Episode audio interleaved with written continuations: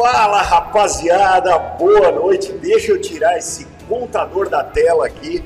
Vamos ver se o áudio tá saindo de boa, se o áudio não tá muito estourado, né? Sabe como é que é, né? Aquela coisa, o Mamute fala meio alto às vezes, mas acho que tá tudo certo. Estamos aqui diretamente de Brasília, da 299 Imports, a loja do nosso amigo Maurílio, que nos cedeu gentilmente o espaço para estarmos hoje aqui falando sobre nada mais, nada menos que tudo que aconteceu na moto velocidade nacional e mundial nesse final de semana.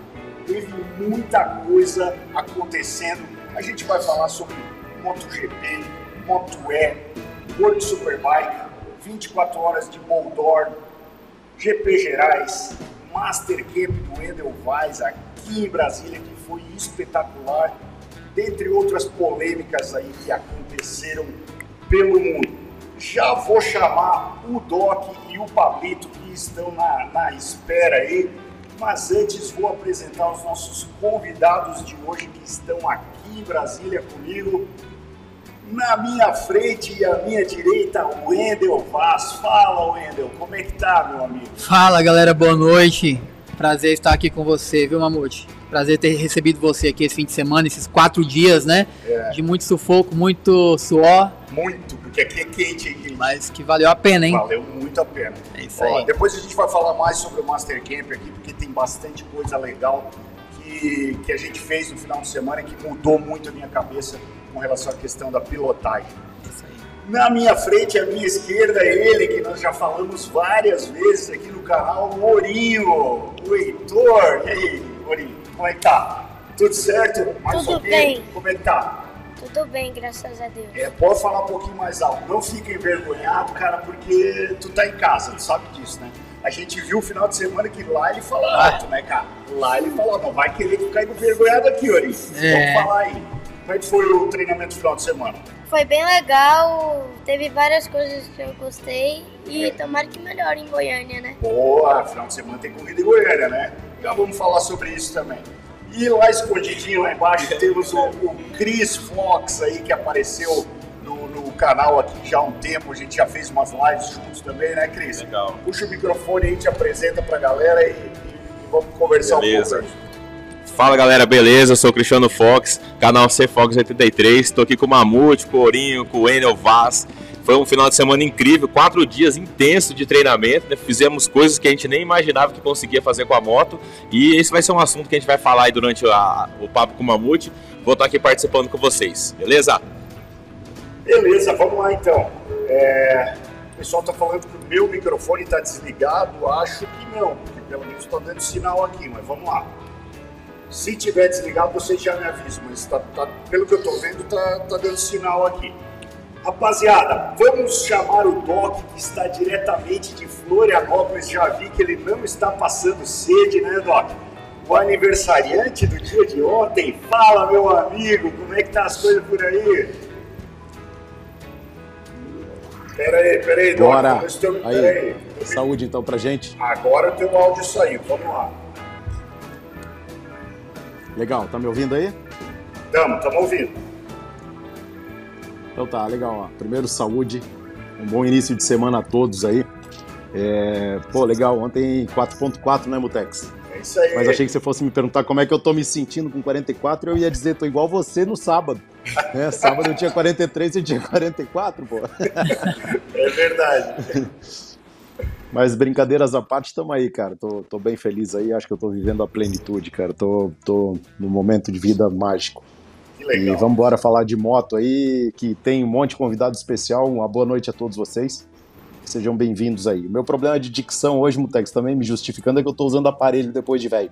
Olha só. Culpa da Suzana. É, cara Mas se ficar esposa ruim, eu tiro ele aqui. Liz. é, se ficar ruim eu tiro ele aqui. Bora lá então. Tá tudo certo, Doc. Tá em casa aqui. Vamos começar Vale. então seguindo o nosso cronograma, né? Novamente quero agradecer aqui a 299 Imports e o canal Papo de Carona. Depois eu vou chamar o Maurílio que está por aqui para dar um alô aqui. Vou conectar minha câmera remota aqui para dar um rolê na loja, cara. Porque na minha frente aqui já estou vendo S1000R, S1000RR, tem Kawasaki Ninja é, ZX10, cara, o que vocês imaginar, tem Ducati, tem Harley, tem Royal Enfield. Opa, parece que o Pablito está conectando. Vamos ver se o Pablito conectou aqui.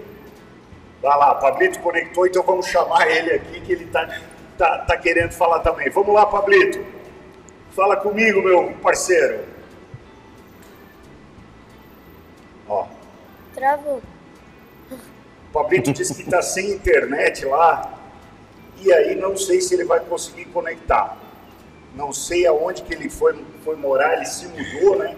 Vamos chamar ele de novo aqui. Aí. Fala, Pablito. Vamos ver se vai, vai, dar, vai dar jogo. Tá me ouvindo, Mutex? Estamos ouvindo. Tá te ouvindo? Eu não tô vendo vocês. Mas a gente tá te vendo, querido. É que só tu tá na tela. Ah, então tá bom. Fala Então tá comigo. bom, cara. Então tá bom. Cara, eu não tô conseguindo ver.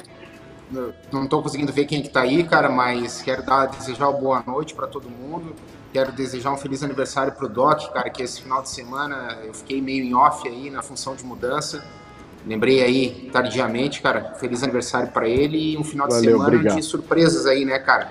No MotoGP, no Mundial de Superbike, todo mundo aí. É isso aí. Vamos pro jogo então. Vamos seguir aqui porque temos os nossos comentários, né? Só para seguir o, o protocolo aqui. Vamos ler comentário, Doc. O Doc que gosta dos comentários ofensivos, né? Temos um comentário ofensivo. Vamos ver o que, que vai ser essa semana. É, vou começar lendo os comentários aqui a gente vai debatendo sobre eles, beleza, rapaziada? Vamos lá.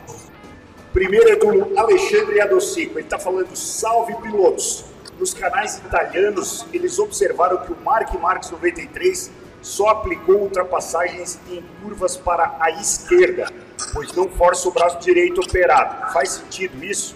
Vocês que são pilotos podem confirmar essa observação de que realmente não força? Obviamente que não tira o brilho da vitória do Banhaia. Grande abraço. Esse comentário foi relacionado à, corrida anterior, onde o Mark Marques ficou em segundo. E agora já vou aproveitar a presença do Wendel aqui, né? Que o Wendel já deu o curso para nós, falando que a gente tem que aplicar o menos de força possível no braço. E aí, Wendel, o que, que tu tens a falar sobre esse comentário? Cara, é o seguinte, para a direita realmente tem uma dificuldade natural todo mundo. Você sentiu esse fim de semana, na Sim. verdade, que é o lado do acelerador, é o lado do freio, né? Então faz todo sentido. Se o cara tá com um probleminha ali no braço direito, ele vai ter mais dificuldade de ultrapassar para a direita, porque é a curva que ele vai se esforçar mais, vai doer mais, vai sentir mais. É. Não tem, não tem o que falar. É isso. Alguma consideração aí, Doc? Ah, cara, eu acho que essa desculpa ela tá começando a cair por terra, Mutex, pelo tempo de evolução da lesão aí. É, eu, eu exatamente queria pedir a tua opinião por, por Ah. conta de tu ser médico e tal, e a gente queria ouvir isso É. aí, cara. Como eu já falei aqui aí nos últimos, nos últimos programas aí também, cara, é, não tem nenhum daqueles pilotos ali que não sente nada de dor em algum lugar. Entende? Então, é assim, acredito que tenha ainda um certo grau de limitação, mas não a esse ponto de ele não conseguir ultrapassar pro lado esquerdo. Tá? Então, ou pro lado direito, desculpe. É, outra, eu, eu vi na transmissão o Fausto, que a gente adora aí, que é um cara que acompanha a gente de vez em quando, é, falar que ele tá sem energia. Essa palavra não é verdade, cara. Ele tá tocando a moto de forma uniforme e do jeito que ele sempre tocou. Ele tá é, com uma concorrência é, boa do lado dele. É, isso é verdade. Isso é verdade. Pablito, o que, que tu acha sobre isso, Pablito? Tu também convive com a dor? Cara, eu concordo, eu concordo inteira- inteiramente com o que o Doc falou. Primeiro quero mandar meu abraço aí pro Wendel, não tô vendo vocês, cara, um abração, cara, show de bola. Parabéns pela iniciativa aí do Camp, sensacional, cara, pioneiro no Brasil. E eu concordo com o Felipe, cara. Eu acho que não tá faltando energia. A gente já vem falando isso reiteradamente no programa, que a concorrência dele aumentou, não é mais como era antigamente. E é isso, cara. Eu acho que ele vai ganhar uma corrida ou outra, mas não vai ter aquela hegemonia que ele vinha tendo nos anos anteriores, né? Sim, sim. Não, é isso aí. Vamos lá, vamos, vamos continuar com os comentários aqui. O segundo comentário vem dos Monstros 299. Ó, até combina com a loja aqui, ó, do 299 Imports. Na boa, curto demais vocês, mas impressionante o porquê vocês odeiam o Mark Marques. KKK. O cara é bom. E calma, Pablito, morcegão.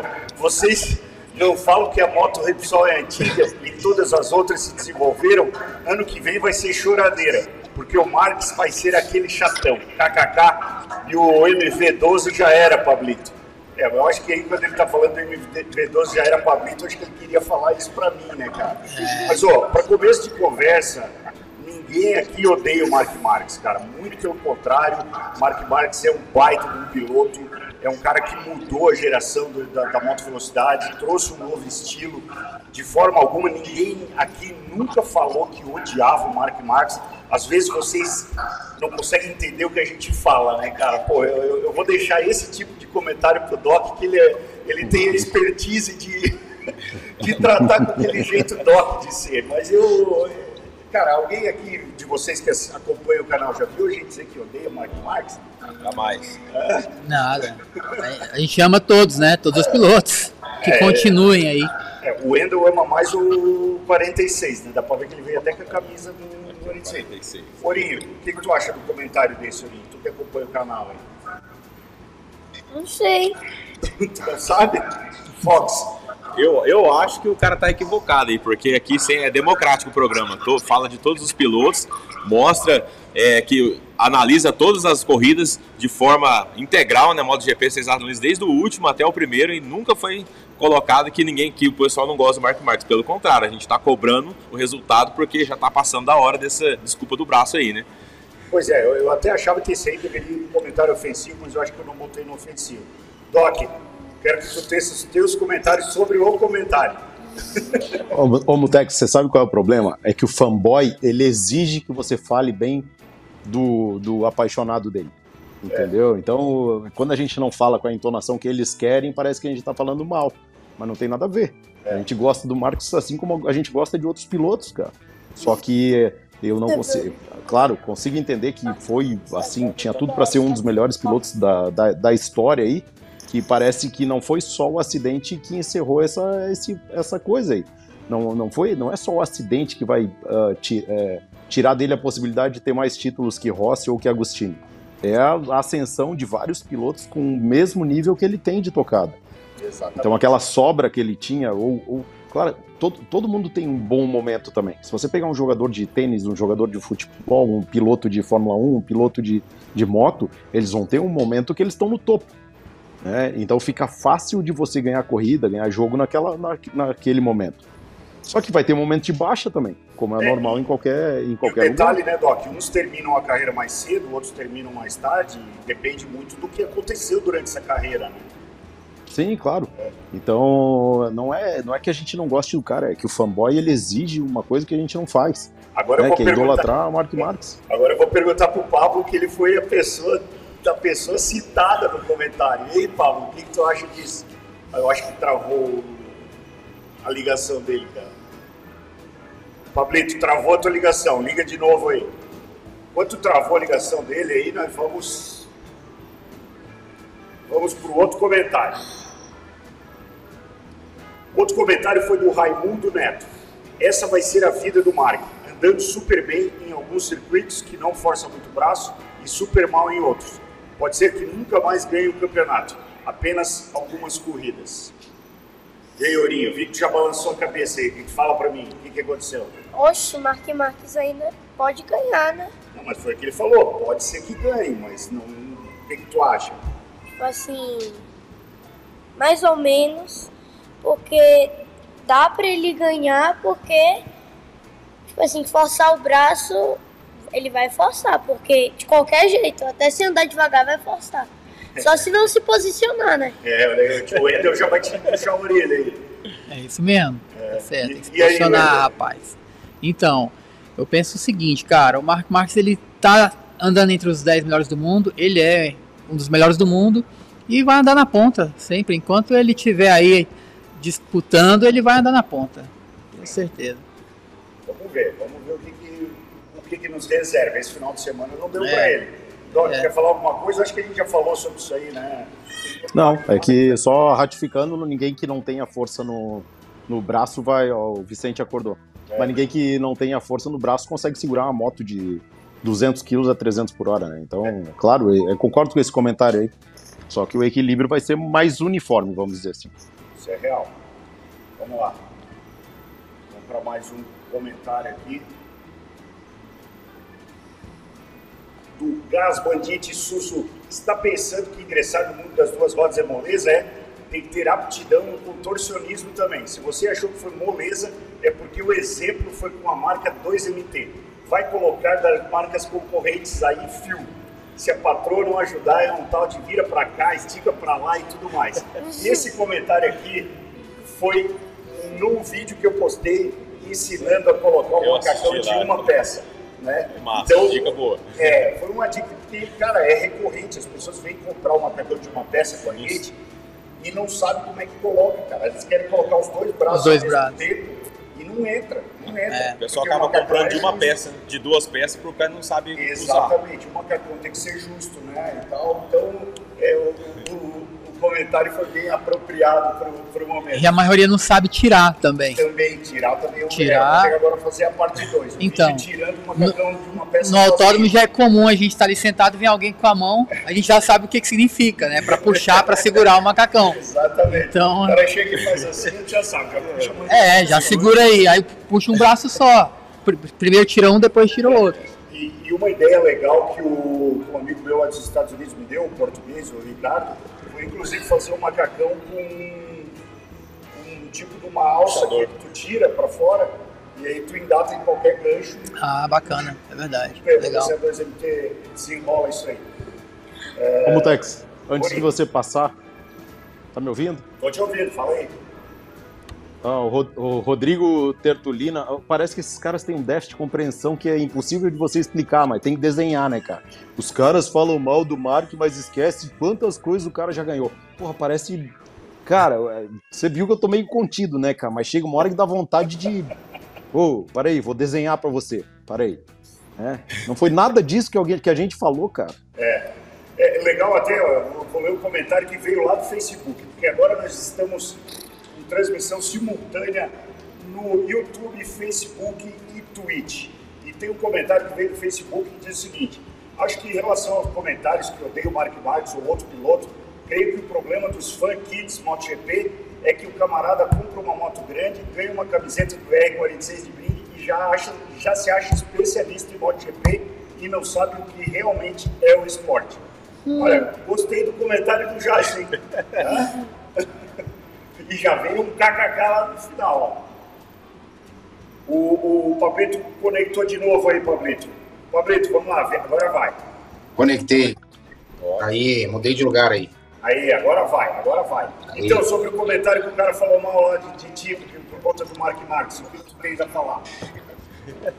Mas é, é, isso que, é isso que o Felipe falou, cara. Se a gente não falar o que os caras querem ouvir, é sempre, é, sempre, é sempre esse tipo de situação.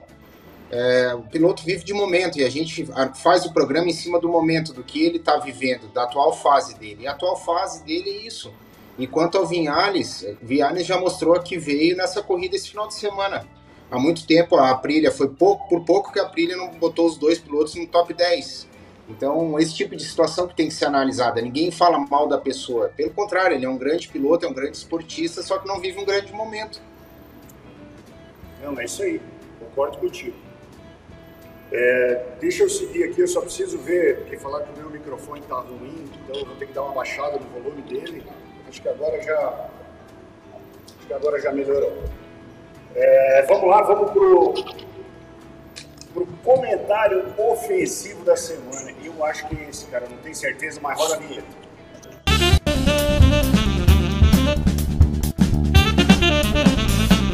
Puta que pariu!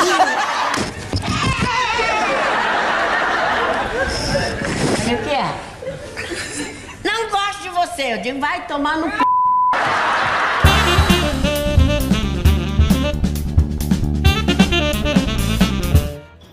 Vamos lá, então, vamos ver se. Cara, pior que eu não tenho certeza se é esse, mas vamos lá. Acho que esse é o comentário ofensivo da semana. Hoje é esse mesmo, do Marcos Roberto Martins. Bom dia. Gostava muito quando só falava de corrida. Infelizmente, não dá mais, Mamute. Seu programa virou só fofoca em vez de comentar as corridas. Cada dia pior. Fui e até nunca mais. Do- Eu o posso Doc falar? vai ser o primeiro Eu posso falar. falar? Doc, eu passo a palavra para ti, porque eu sei Tá acelerado, né? Ah. A vez do fogo. Ô, ô Mutex, primeiro que sempre foi fofoca, né? Isso aqui é uma fofoca de nasceu churrasco. na mesa de boteco. Nasceu isso é mesa de boteco, viado. Porra, caralho, vai. E outra, não sei, ele quer um convite pra parar de seguir a gente? O que que ele quer? Hã? Eu, eu não entendo esse povo, velho. Para de ver, caralho. Ou a gente vai mandar um convite agora e vai mudar o programa porque ele quer. Então, Cara, dá uma vontade de soltar uns palavrão, mas eu vou me conter. Eu até tinha pensado em fazer um, compi- um compilado só dos palavrões do Doc, mas vamos lá. Pablito, Pablito, o que tu achou do comentário, Pablito? Cara, ele pode ver a Globo se ele quiser, né? É, Genial. né? ele pode ver a Globo, né? Será que é até nunca mais mesmo ou ele tá aí a- esperando a, Tá a outro resposta? É, Desculpa te interromper, Pablo. Boa, boa, boa. Fala aí, Pablito. Ô, Mutex. Mutex, quero mandar um abraço pro Fox e pro Orim que estão aí. Agora eu tô vendo vocês. E antes eu não tinha visto, só tinha ouvido a voz do Ender. Um abração aí, galera. valeu. Ô, ô, Pablito, se cada vez Oi. que eu te chamar tu mandar um abraço pra alguém, nós vamos hoje aqui. Mas tá bom, desculpa aí, Pablo, eu não podia perder a piada, né? Como diz o Doc, o importante é causar um mal-estar. Tá, mas deixa, Sempre. agora deixa, já que o Doc passou, fez o comentário, deixa eu fazer outro comentário, cara. Eu não sei o que, que eu falo com um cidadão desse. E é como o Ender falou, eu não sei se o cara realmente foi até nunca mais ou ele tá aí agora Ou ele tá esperando a resposta é, do Doc. Ai, Não, eu acho que ele vai continuar, Mutex, assistindo a gente até a gente mudar para o que ele quer ver. Pode ser, daí ele vai dizer que tá ruim. Daí vai dizer que tá chato. ruim que ele queria fofoca. Ô, cara, ele nunca vai agradar. Talvez ele queira ver o show do Pablo Vittar, não sei. É, pode Não é, ser. Pode ô, ser ô, também. louco, louco. Tem, tem dessas coisas, né, cara? Vamos lá, vamos seguir o jogo então. Temos um super chat aqui, como sempre, vindo lá de casa, né, cara? Deixou o cartão. Lindo, aumenta teu som. Saudade infinita. Pô, Mari e Luca, tô morrendo de saudade também. Tô desde quinta-feira aqui em Brasília. Vou ficar até quinta-feira sem ver eles, porque a gente vai se ver só lá em Goiânia. Mari e Luca estão indo pro Superbike Brasil. E é isso aí. Vamos pro jogo. Tem algumas coisinhas aqui que eu preciso falar antes de nós comentar o programa. Não esqueça, galera, a gente vai debater hoje sobre é, Moto E, Eric Granado, né? Estava disputando o título. Vamos comentar sobre o incidente envolvendo Dominique Jagerter e Jordi Torres. Tenho a minha opinião formada, espero depois a opinião dos amigos também, quero a opinião de vocês aqui também. Vamos conversar sobre o World Superbike, que foi pancada as corridas, vamos falar sobre o MotoGP, mas agora eu preciso falar dos nossos patrocinadores, né, cara? A gente tem patrocínio da Modena, que é fornecedora das pastilhas AP Racing, dos filtros DNA e das correntes Chains, produtos de alta qualidade que nós usamos dentro das pistas. Então, se você quer um, um equipamento desse, um- um- umas peças de qualidade para instalar na sua moto, entre em contato com o Instagram da Modena e fala direto com o pessoal que eles vão lhe atender da melhor maneira possível e vão é, disponibilizar o melhor preço para vocês. O nosso outro patrocinador, né, claro, não podia deixar de ser, são os macacões 2MT, a 2MT Motorsports. Se você ainda não fez o seu pedido dos macacões da linha 2MT, a gente tem é, disponível lá no site a possibilidade de você comprar o seu macacão de linha. A gente tem já disponível o modelo Daytona, né? Tem disponível também o modelo Interlagos, que vai chegar em breve. Temos as luvas 2MT, que são espetaculares, os bonés e tem muito mais coisa chegando. Então é só acessar lá macacões2mt.com.br, acesse o nosso site, você vai é, ter acesso a todos os produtos. Está entrando muita coisa legal ainda. Então, se liga lá que são os nossos patrocinadores.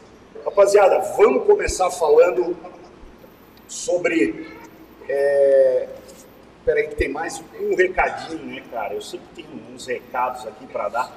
E o recado da vez é do Kai, do nosso amigo Tchelão, que é, vai fazer agora, dia 30, o encontro de todas as tribos lá em Florianópolis. Então, galera, vai ser um encontro aí na beira da Lagoa da Conceição. Pensa no lugar, show de bola.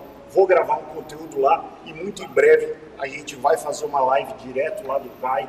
Então, encontro de todas as tribos lá do CAI da Lagoa da Conceição, com o nosso amigo Tielo, que é um motociclista das antigas. Provavelmente o Wendel vai conhecer o Tielo, porque ele conhece a galera do motocross toda, ele é bem das antigas aí, mas ele já correu Hollywood, já correu, cara, muita coisa do motocross. Não, eu não tinha nascido ainda. Não, não tinha nascido nessa época? Ah, tu é um guri novo, né, cara? Então tá bom.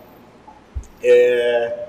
Outra coisa que eu queria falar também é o seguinte: nós começamos há um tempo atrás trazer para o canal uns comerciais de moto, comercial relacionado a equipamentos de moto mais das antigas, aqueles comerciais que hoje já não poderiam mais passar por conta do, da coisa chata do politicamente correto, daquela coisa que o Ourinho já nem conseguiu ver esses comerciais. Então hoje vamos colocar o comercial na tela aqui, Ourinho, ver se tu consegue é, imaginar um comercial desse passando hoje em dia na tela. Semana passada nós passamos eh, os comerciais da Kawasaki. Sim. Hoje vai ser da Suzuki. São dois comerciais. Vamos lá. Get on. Ouch, don't do that. That's right. Okay, let's go. Hey! Uh -oh. Hey! What are you doing on my bike? Get off my bike. Don't listen to him. Hey, don't touch, don't touch. Take this old lady, man. What's wrong with you? Did you say something? Come on, get on my bike, man! Power, more comfort. New Bandit 650. Aí a velhinha, velhinha meteu marcha, né? Meteu marcha. Agora ver o segundo comercial aqui.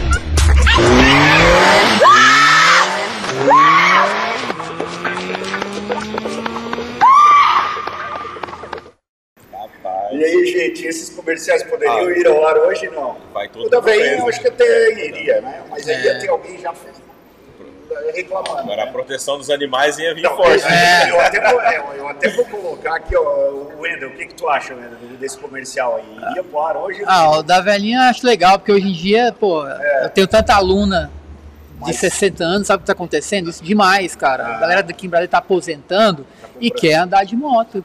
Antes iam na garupa dos maridos, mas agora quer ir na moto sozinho. então, sozinho. esse comercial aí tá pertinente. Agora o outro já, já o outro é um problema aí com a defensoria dos animais, né? Ori, esses canais, esses comerciais aí rolam ou não rola hoje? Não sei. O sabe. Eu não me lembro. É, eu a gente não assistiu. O Doc estava no começo do programa com o cachorrinho dele no colo. Então, Doc. Tá aqui, tá aqui. Tá aqui. Tá aqui. Ah, chega em casa, tem que pegar. Opa, oh, peraí. Aí, pronto. Com, comenta aí sobre aí. o comercial, Doc. Legal pra caralho. Eu sempre falo que o politicamente correto é o afago do medíocre, né? Então, é, quanto mais imbecil, mais ele precisa dessas coisas, né, cara? Então, é, pô, é muito massa ver um né, comercial. Acho que o comercial da Suzuki ali justifica, né, cara? Pô, o cachorrinho pequenininho puxando uma Suzuki, que é leve, potente. É legal, ele fala muita coisa, né, cara? É isso aí. Então, é, uma pessoa inteligente vê aquilo com olho, uma pessoa imbecil vê aquilo como maus tratos aos animais, né, cara? É isso aí. Não dá pra, não dá pra, pra, pra bater de frente com esse. Quer dizer, até dá, né? Se a gente ficar quieto, é esse povo que vai dominar. É isso aí. Pablito. Cara, eu acho que eu tô velho pra caramba, cara. Que eu tava olhando. Essa foi a primeira, foi a segunda SRED que eu tive, cara.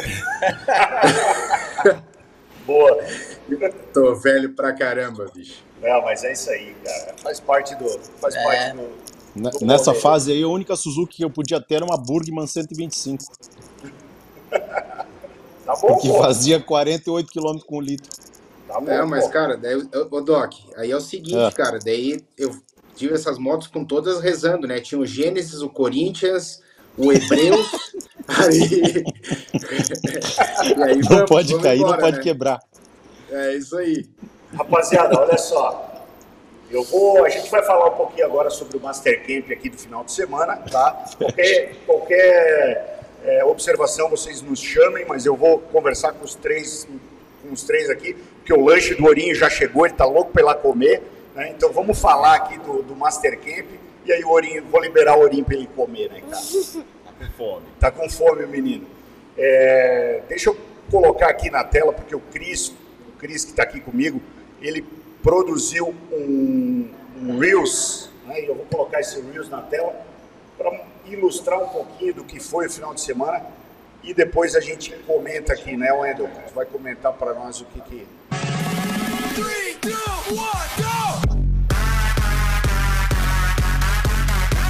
Ó. Só vou fazer o seguinte, eu vou tirar o som, porque senão já sabe, né? É. Dá um, dá um bloqueio. Mas aí a gente já pode ir comentando. Aí foram os treinos de posicionamento, né? antes de sair para a trilha. Aí o Kioman estava mostrando para nós um pedacinho da pista lá, o Edas, quer ir comentando aí? Pode ser, então, aí é quando a gente já tinha subido, né, um dos morros mais altos lá da trilha, que é bem difícil, né, Mamute? Muito Não é fácil dominar a moto aí nesse terreno, tinha muitas pedras, muitas, muitas valas aí, né? E descer foi mais fácil ou mais difícil, você A acha? descer foi mais fácil, mas não muito Não tanto, fácil, né? A não, pedreira. É. Aí isso aí, ó, primeiros momentos aí do flat track. Olha lá. Agora os exercícios de base que a gente fez aí no sábado de manhã, posicionamento, trabalhando posicionamento. Domingo à tarde ali também no cartódromo. Foram duas pistas diferentes, uma mais de alta, outra mais travada, com motos aí ó, R3, Ninja 400, Ninja 300. Então muita técnica, como posicionamento, é, como a gente andar sem fazer esforço demais, né, nos braços. Enfim, para off-road e on-road a gente trabalhou tudo isso daí. Foi bacana. Foi, foi, cara, foi muito legal, foi um, um- um treinamento totalmente diferente. Eu mudei a minha, a, a minha cabeça com relação a muita coisa na pilotagem, Wendel, e quero ouvir do Ourinho aí, o que, que tu achou, Ourinho? Eu vi que na, na parte da trilha lá foi a parte que tu menos gostou, né? Mas conta pra nós aí, Ourinho. Foi bastante legal. A parte que eu mais gostei foi o cartódromo de domingo. Foi bastante legal. E é isso. Aprendeu muita coisa? Aprendi. É, Isso aí, que vamos- Que, tu, que que te destacou mais que tu vai levar pra pista, assim? Posicionamento. Posicionamento E soltar mais o freio também. e a parte de freio traseiro. Melhorei. É isso aí. No cartódromo de domingo eu só usava o freio traseiro. O legal é que a gente teve a possibilidade, né, de, de fazer o cartódromo nos dois Nos sentidos. dois sentidos. Que muda totalmente o estímulo Tempo. De uma hora para outra. Tu... Quando você pensou, ah, beleza, agora eu vou baixar meu tempo. Foi- agora vamos pro outro lado. Foi até o- Sentido o, horário. O Cris estava gravando e eu, e eu brinquei com ele. Falei, tem aquela, aquela frase pronta, né, frase feita, mas que veio bem a calhar para domingo. Quando a gente acha que sabe todas as, as respostas, vem alguém e muda todas as perguntas, né? Foi É mais ou menos o que o Wendel fez com a gente. Então, cara, foi muito legal. É, Assim, ó, quem tiver interessado, cara, em melhorar a pilotagem, em- em- não só para pista, né? Porque isso ali tu Tudo. leva para rua, tudo, né, Wendel? Como é que funciona a tua escola aqui, Wendel? Bom, aqui basicamente a gente tem aulas o tempo todo, o ano inteiro. Aham. Então nós temos o curso de pilotagem defensiva, que capacita a pessoa a andar no trânsito, né? Até porque as autoescolas não ensinam isso. O cara vai ali fazer 15 aulas de autoescola, ele não aprende a passar a segunda marcha, ele não aprende a frear, curva de alta, curva de baixa, a pessoa não aprende nada. É absurdo isso. Aham. Mas para o governo, ali para o Detran, esse cara que fez a, a escolinha, passou na prova, tirou a habilitação, ele está apto a comprar uma mil cilindradas, como o Pablo comprou lá antigamente. então, Sim. como que o cara vai andar numa mil cilindradas se ele não sabe pilotar moto? Sim. Não é verdade? Então, aqui mesmo nessa loja, aqui a gente tem a parceria com, com o Maurílio, vários clientes compram motos aqui, cara, ele já indica, você tem que fazer um curso. Já É. teve moto? Não, tive, nunca tive, só tirei habilitação. Aham. Então a pessoa tem que aprender, cara, a dominar a moto, porque o, o, o risco de acidente é muito grande. É grande. Então se a pessoa não sabe dominar essa moto que comprou, a moto vai dominar essa pessoa. Exatamente. Né? Então essa pilotagem defensiva. E fora isso a gente tem a escola de pilotagem esportiva, né? Que a gente eh, treina pilotos para competição. Então nós temos pilotos aqui que já competem há muito tempo, pilotos que estão iniciando, a gente faz todo esse acompanhamento com esse piloto, leva para a pista, leva para o autódromo, treina. Então os melhores pilotos aqui de Brasília já foram treinados por nós. Nós levamos já quatro pilotos para a Red Bull Hux Cup na Espanha. Somos a única escola do Brasil que te- teve esse potencial legal, de levar hein, quatro velho? pilotos para a Espanha. O. Lucas já foi? O Luca vai ainda, certeza. Você também vai, piloto, uma hora. Então, assim, é isso, cara. Eu trabalho em prol do esporte, realmente, e que fique mais seguro, que é o principal. E a gente tem tirado muitas pessoas, muitos pilotos aí de BR, a gente está levando para a pista, que eu acho que é fundamental e essencial. Galera acelerando, galera 299, né? Sim. Nas BRs, pô, todo fim de semana tem acidente aqui na 060. O cara, ah, vou tomar um café e não volta para casa. É. Então a gente está levando essa galera para a pista, onde é o local realmente adequado para acelerar. Borinho, tu quer falar mais alguma coisa sobre o curso? Porque eu quero saber do Fox também, eu quero que ele venha mais perto aí. Tu sofreu bastante lá na trilha, né? Eu percebi, chegou no meio da trilha, ele falou, eu quero ir embora, eu não quero mais ficar aqui, tá muito difícil. Mas tu venceu todos os obstáculos, cara. Isso que é importante. O último não. E outra coisa, cara, ó, quero que tu assuma um compromisso aqui ao vivo com a galera, porque eu tava cobrando do teu pai, da tua mãe. Primeiro quero dar os parabéns pro teu pai e pra tua mãe pelo que eles estão fazendo por ti. É isso Cara, mesmo. valoriza isso, porque isso, cara, é muito difícil de acontecer. E agora tu vai ter que assumir um compromisso aqui com toda a galera que tá assistindo. Tu vai fazer o teu canal no YouTube, vai produzir conteúdo, vai mostrar as coisas que tu tá fazendo, porque tem muita gente, muito menino da tua idade, muito menino um pouco mais velho que tu, mais novo, que quer se inspirar no que tu tá fazendo e quer saber como é que funciona. Então, fala aí pra galera o que tu vai fazer. Criar um canal no YouTube pra me divertir mais e Mostrar o dia a dia. mostrar. É isso aí, meu amigo. É isso aí. E assim, ó, valoriza o que teu pai e tua mãe estão fazendo, cara. Sempre. Sempre. Porque isso aí, cara, vai fazer toda a diferença lá na frente. É. Beleza, Fox? Vamos conversar um pouquinho. Deixa o Fox sentar um pouquinho e vai lá comer teu lanche, depois te chamo de novo. Fome, menino. Vai lá, Fox, fala pra nós que parece que tem mais um link ativo lá no YouTube. Eu vou ter que ir lá desligar. Mas enquanto Tá. isso, vai batendo papo Beleza. com o aí. Deixa eu arrumar aqui. Então, a, a, pra, pra mim, esse Master Camp, quando começou, eu achei que. é, quando eu vi o Mamute, vi os pilotos que já estão andando, eu falei, ah, eu vou, eu vou passar vergonha aqui, né? Eu não vou conseguir acompanhar. Só que quando começou o treinamento, a mesma dificuldade que eu, que sou amador, é o, o Mamute que é profissional, que está correndo, as mesmas dificuldades de fazer curva para direita, de controlar a moto em pequeno espaço. Aí a gente foi fazer o flat track e foi totalmente virou a chave, né? A gente É. não é, vem só da rua, não- que a moto não escorrega tanto.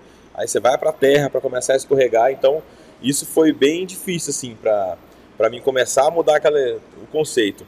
E caiu alguns tombos aí também que faz parte, né? Mas Faz parte. é, buscando sempre evolução. Eu venho acompanhando, fazendo curso, fazendo treinamento.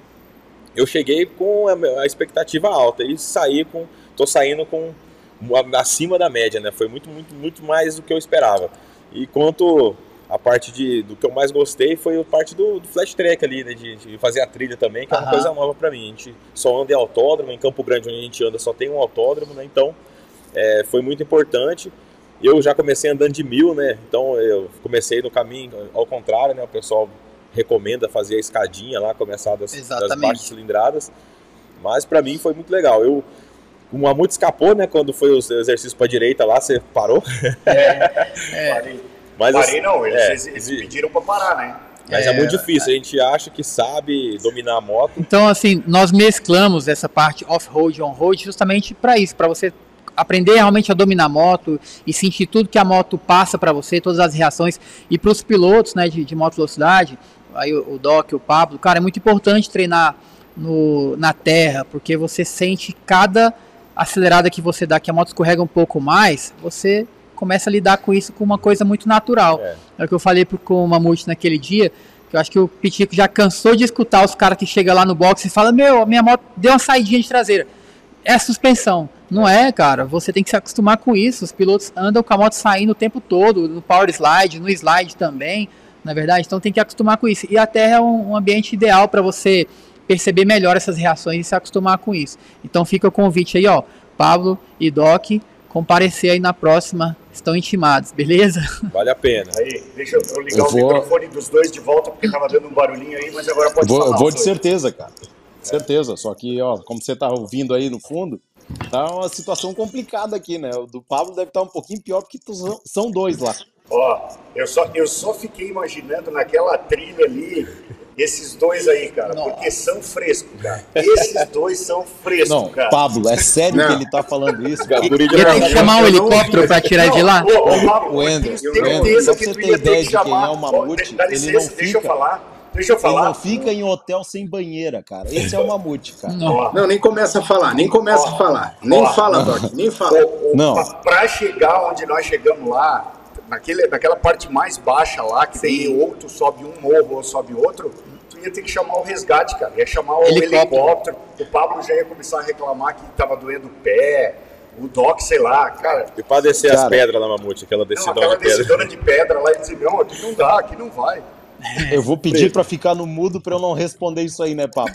Vou responder Não. assim, ó. É, O cara, pô, o cara parece feito de vidro. Ele tem esse tamanho todo aí, mas assim, se ele dormir uma hora menos que às oito, ele tá morto no dia seguinte. Ó, sujou a unha, pronto. Tem que Ah, tomar um é. banho de banheira. Não é assim. cara. Puta, hein, Pablo? A gente ouve isso, hein? Não, não é assim, não. Ca- Ô, ô, Doc, só conta É. pra ele quando a gente vai treinar no cartódromo quem é que tem tapetinho, quem é que tem bolsinha, quem é que tem Ele não pisa no chão. Mas Ele não pisa no chão, Mas galera. tudo bem. É, Aí, É, questão de higiene, meu amigo. Não tem nada a ver com pisar no Higiene, pé. aí o cara vem falar que flat track é o quê? Higiene, então. Não. tá, tá, vamos pular o assunto. Vamos É. pular o assunto aqui, porque vocês estão estão muito. Estão muito Tex. conversatórios. Vamos, Tex. Oi, fala, Pablito.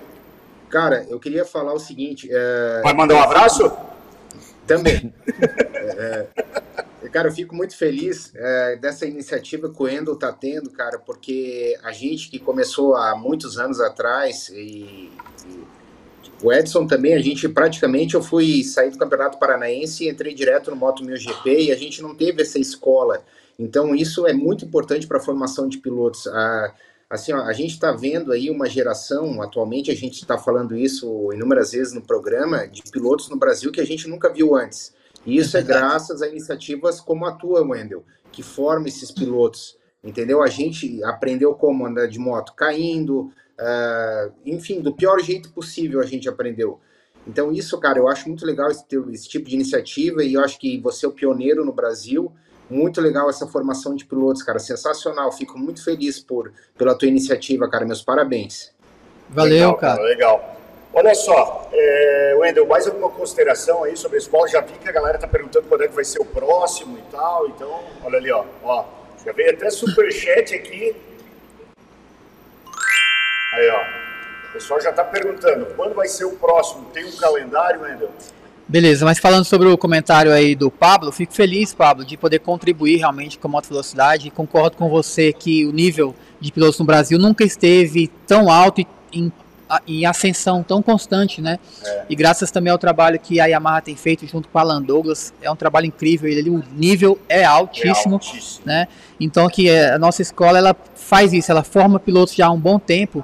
Um, por exemplo, o João Arrat, o Luca. Olha só o que aconteceu com o Luca. O primeiro cara que encosta o ombro no chão. É. E isso a gente foi corrigindo detalhe a detalhe, cara, no posicionamento daquelas aulas que você fez. A gente foi construindo esse posicionamento do Luca que per, é, permitiu uma manobra como essa, né? Encostar o ombro no chão. Então, cara, a gente tem só agradecer a todos vocês aí. Vamos continuar treinando isso, porque a moto velocidade tem só a ganhar. E a gente trouxe pilotos de fora que vieram andar aqui no Brasil, né? E passaram mal, não é verdade? É, então o Brasil está com nível alto, os moleques estão representando muito bem lá fora, os Kawacamis, o Turquinho e essa galera toda, então vamos em frente. E aí? Sobre as datas, olha só, o Master Camp, é, a ideia era fazer duas vezes por ano, né? Nas férias, realmente, que a galera possa viajar, janeiro e julho. Nós fizemos um em julho, só que eu resolvi antecipar esse, porque tinha muita gente ali já querendo.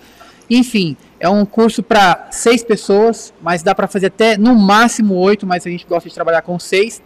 Fechou a turma de seis que queiram fazer, bora, é só marcar a data e vir. Olha aí. Partiu. O Andrei faz track day com a gente lá em Campo Grande. Pra dominar o do carro V4 lá precisa do treinamento mesmo. Legal, né? É braba a moto. É bravo. Eu queria É. fazer dois adendos. Mande.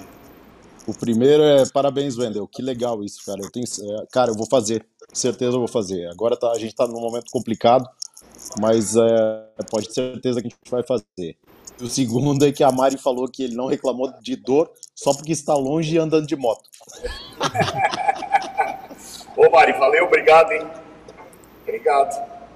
É, Vou fazer o seguinte, cara. A gente tinha, há uns programas atrás, a gente tinha pedido para quem tivesse moto aí, quisesse mandar para nós o videozinho da moto, ia ter o quadro, né? Moto do inscrito. Então agora vai rolar a moto do inscrito. Quem mandou foi o, o Matarelli lá. Engraçado que esse quadro a gente fez, cara, pra galera que, é- que assiste e tal, mandar o videozinho da sua moto pra gente mostrar e tal. É legal, né? Legal. Até hoje só galera que mora fora do Brasil mandou os vídeos para nós. Só Veio da. Austrália, veio de Portugal e agora vieram dois lá de, dos Estados Unidos. Então eu vou passar o vídeo do Matarelli, daqui a pouco a gente volta para falar dos assuntos do MotoGP, World Superbike e por aí, Aí sim, vai. bora. Fala galerinha do Papo com Mamute, beleza? Eu sou o Bruno, esse aqui é o Edu. A gente vai apresentar nossa motoca pra você, que a gente tá aqui no track hoje. Vou apresentar a motoca pra vocês aí.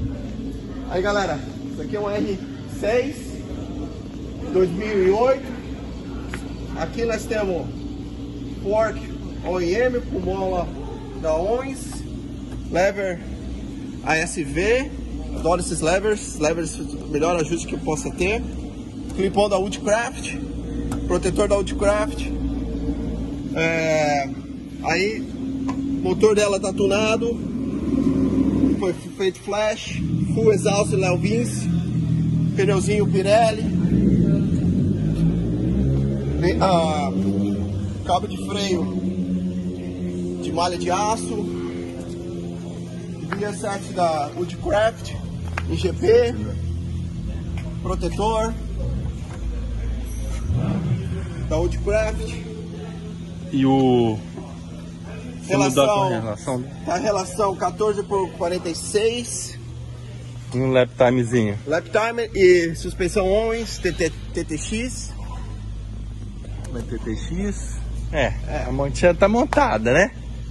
Indicador de, de marcha, lap time com ângulo, data log, Um ângulozinho lap time. é, langozinho lap time. Agora vamos fazer o Brunão aí. Aí, pode. pode lá, aqui, não precisa não. Apresenta você, moço. Ah, tá de boa.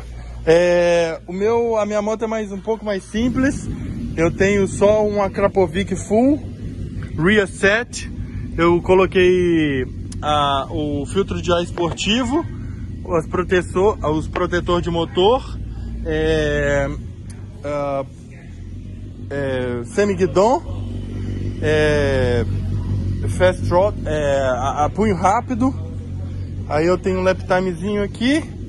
Ah, eu tenho flash, flash tune para passar marchazinha boa. Vortex de rear set, de, de é, rear set, é, Vortex. E eu tenho Vortex corrente, coroa e punhão. E eu acho que é isso. É, acho que é isso. A minha é mais simplesinha. E o, o Tista passou no Dina pra nós aí, deu um acertinho nela. O Tista é o Portuga, que vocês conhecem aí. Bem, essas motocas aí, a gente tá aqui em New Jersey, hoje tá meio nublado, mas aparentemente não vai chover. E vamos lá, beleza galera? Vamos lá aí, acelera. Legal, né, cara? Legal ter o pessoal de fora aí mandando as motos. E o que eu- a gente deu risada aqui, Doc e Pablo, foi que ele falou: não, a minha é mais simplesinha, só tem o Akrapovic full, o filtro esportivo, as pedaleiras. Ô, ô, Edel, Na Irlanda do, do Norte ele é ídolo, hein? Brasil eu sou bem, na Irlanda do Norte eu sou ídolo. E aí, Doc, o que Tex. acha? Vamos, Tex, mas só um, É, eu acho que a galera do Brasil não mostra as motos porque tem medo que a gente copie. Ah, pode Não, ser. acho que aqui a galera não quer mostrar as armas que tem, as cartas na manga. Pode ser. E aí, Pablito? O que, que tu acha, Pablito? Cara, Estados Unidos é outro mundo, né? A acessibilidade que os caras têm às peças é, é outro patamar, cara. É tudo muito fácil, né, cara? De Tudo muito acesso. É. uma pena a gente não possa, a gente não poder ter isso aqui aqui no Brasil, né? Que com certeza ia assim impulsionar cada muito mais o esporte. É. Mas é simples a moto deles, né? Para ele é simples, né? Para mim é um luxo. Mas na Irlanda do Norte. Facinho. Ó, olha só, eu vou, eu vou pedir uma licencinha para vocês agora, tá? Porque eu filho. preciso. Quer participar do programa um pouquinho? Pera aí.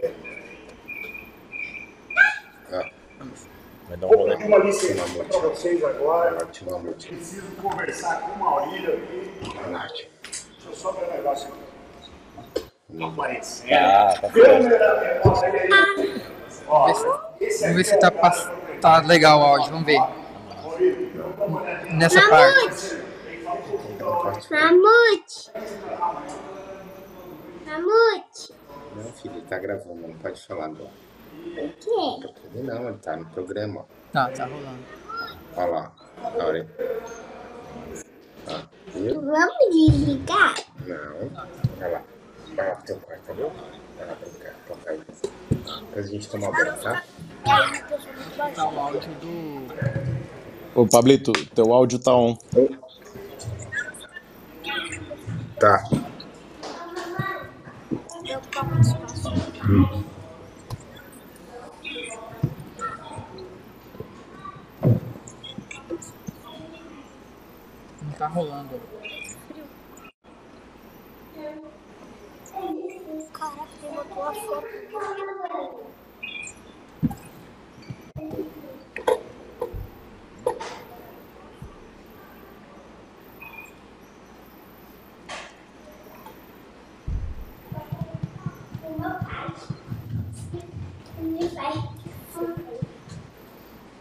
você vai tomar banho?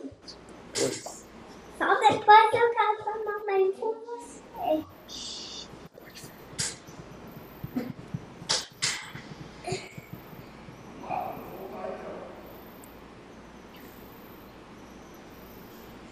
O Tex, você tá sem áudio.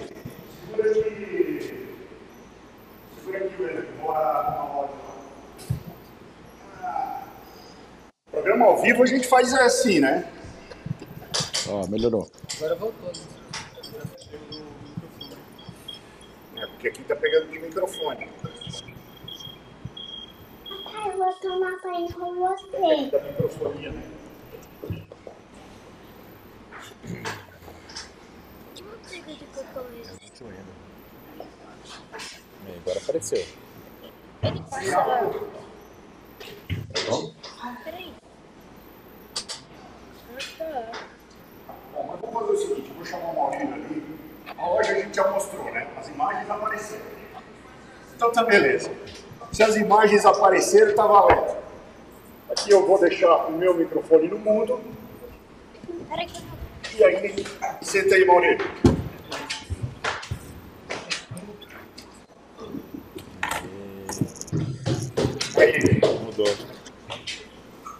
Fala pra nós aí, Maurílio, então um pouquinho, já que não saiu o áudio quando a gente foi lá pra fora, conta pra nós aí quanto tempo que tem a 299 aqui em Brasília. Fala galera, muito boa noite. Prazerzão participar aqui, prazerzão receber vocês aqui na 299 para fazer essa transmissão. É um canal fantástico, eu assisto, admiro os comentários, gosto demais. E, enfim, é um enorme prazer poder participar. Beleza? Legal. Cara, 299 Imports tem 7 anos, tá? A loja que começou aqui em Brasília, bem pequenininho, três motinhas ali na porta. E foi fazendo um trabalho bacana, um trabalho legal, foi crescendo. E hoje aí tem 7 anos de loja, uma das maiores lojas do Brasil. Estamos indo agora para nossa segunda loja, abrindo a segunda loja. E é isso aí, estamos botando para moer a cana, Que 299. legal, cara, que legal. Pena que o áudio não funcionou lá, a gente também não testou antes, deveria ter testado. Ao vivo tem isso mesmo, né? cara? É, mas já vou dizer uma coisa, como eu estava falando lá, lá atrás, o, o intuito agora é trazer o Doc e o Pablito para fazer um camp aqui com o Endel Vaz e depois vir aqui, né, Vamos tomar uma cerveja, tem uma biela ali. Um MotoGP é naquela isso aí. festa. Acho que, cara, tá mostrada a loja. Muito obrigado de novo Valeu. pela receptividade. Ó, Eu sei que tu tem um compromisso agora, Tenho, vou correr, gente. mas agradeço demais todo mundo aí convidado para quando vier aqui em Brasília conhecer a 299 Imports, nosso Instagram também, arroba 299 Imports, e vocês mais convidados, toda etapa que tiver, vem aí, vamos tomar uma cerveja e bater um papo. Eu, Show de bola. Obrigado, eu, valeu. eu utilizei os serviços para arrumar meu capacete, que eu tive a queda, comprei a viseira, o reparo, fui bem atendido. Passei a tarde aqui vendo o pessoal, olhando as motos. Então eu recomendo aí que deu tudo certo. Legal, obrigado, Maurílio. Valeu. Valeu. Valeu. Ó, eu tive que tirar o volume de vocês porque tava com algum chiado aí também. Agora eu tô voltando aqui. É, Olha só, rapaziada. O, o nosso amigo Xande da Lander, cara, ele mandou um negócio inusitado. Alguém de vocês aí sabe qual foi o recorde de velocidade do MotoGP esse ano, Pablito Doc? Alguém sabe? 357, não foi? Ou 367, alguma coisa assim. 357, 358, né? É. Ducati, né? É, eu acho que foi é, 356, É se não me sempre. Ducati, Mutex. 356, acho que Sempre que você falar em recorde de Vai, é, velocidade, vai, ter, vai 356. ser Ducati. 3, tá, vamos deixar, vamos arredondar para 360, para não ter briga. Nós temos um inscrito que bateu o recorde de velocidade, uma Lander 250. Olha aí, ó. Fogão. 300, não, o Xande da Lander do 368 km por hora. Acabou de mandar a multa e tá aí para provar. Tá provado que o Xande da Lander, nosso inscrito aqui, bateu o recorde mundial de velocidade com uma Lander. Eu acho que o Lin Jarvis curtiu essa foto, hein? Porra. Ô, Mutex, Passa-se uma, uma ressalva, né? Só pra você ver o quanto a gente fica na mão da sacanagem brasileira, né? É, Então, pensa, cara, podia não ser 360, né? Podia ser 60, podia ser 120, 80. que fosse. Entende? Mas pra você ver como a gente fica à mercê da sacanagem brasileira. nada, Doc, nada. Ô, Doc. Doc, É, tô te ouvindo. ele comprou, ele comprou a Lander do Gão, Doc. Sim, eu falei, pô. o acerto Eu até do falei, Maninho, Eu achei que fosse o Gão. o acerto Ele do comprou a Lander do Gão, cara. Tô sabendo, tô sabendo. Eu só vou voltar aqui porque tem um superchat do nosso amigo Iovantes, que treinou com a gente esse final de semana. E vamos ver o que que ele está falando aqui. É, w Vaz Race é uma escola que forma campeões. Tenho muito orgulho em fazer parte dessa equipe. E, e se estou liderando o campeonato é graças ao Wendel, Kioman e Raquel. Abraço a todos. O Wendel estava com a gente. O Wendel, o, Iovantes estava treinando com a gente no final de semana aí. Ô, Mutex, Ah, o Jason Sato falou que, de acordo com a ideolo- ideologia de gênero, a Lander se acha uma GP2 Ducati. É verdade, é verdade. tipo isso, né? tipo isso, cara, tipo isso. Rapaziada, é, vamos passar pro World Superbike. Vamos passar de cara já pro World Superbike. Quem de vocês aí assistiu as corridas? Eu confesso que eu consegui assistir só a primeira corrida. Alguém daqui assistiu? Eu só assisti a primeira do da R3. Tá. Tá bom. Eu assisti a MotoGP, a principal, a Moto E, nós assistimos juntos, né? Assisti também a SSP, do World Superbike. Ah, do World Superbike. MotoGP eu assisti a Moto E. Eu assisti só os resultados. Só os resultados? Só os resultados. Não, então vou fazer o seguinte, vou falar do Moto América, porque eu tenho um videozinho aqui, depois nós passamos pro World Superbike.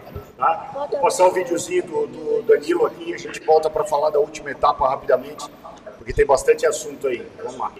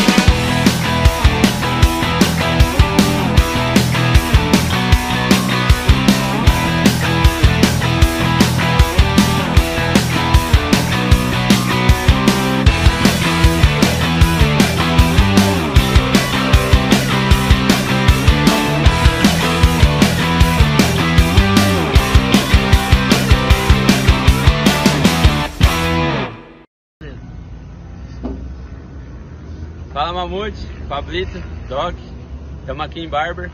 Eu tive um final de semana difícil, complicado, cheio de altos e baixos.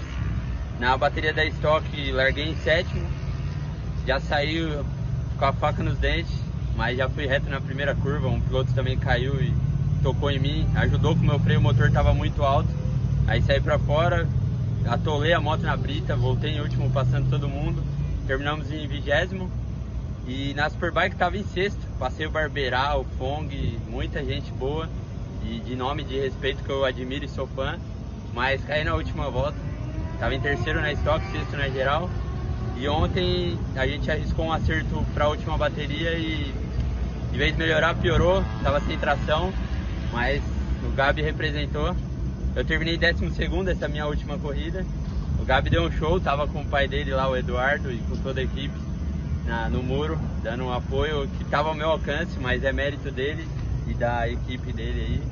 Então, de parabéns, conseguiram a vitória na 600 Super Sport, desbancaram o Kai Kelly, Chandlan Kelly, desculpa. E, meu, deu um show. Foi gratificante demais estar ali com ele. Top. O cara assinou, o Kelly assinou na Moto 2, no Mundial de MotoGP. E o Gabi foi lá e mostrou pra ele como é que anda na chuva. Não é não, velho?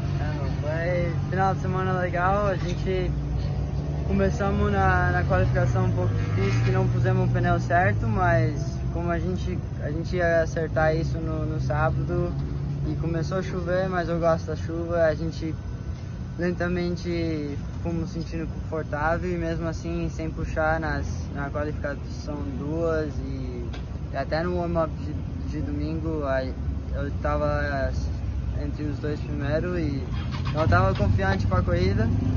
Na primeira corrida a gente teve um pouco de mal sorte que tirou nossa chance de pódio, mas uh, eu saí até fora de pista para não ter passado em cima de alguém que caiu na minha frente. Voltei como 16, em 5 voltas consegui voltar para a P4.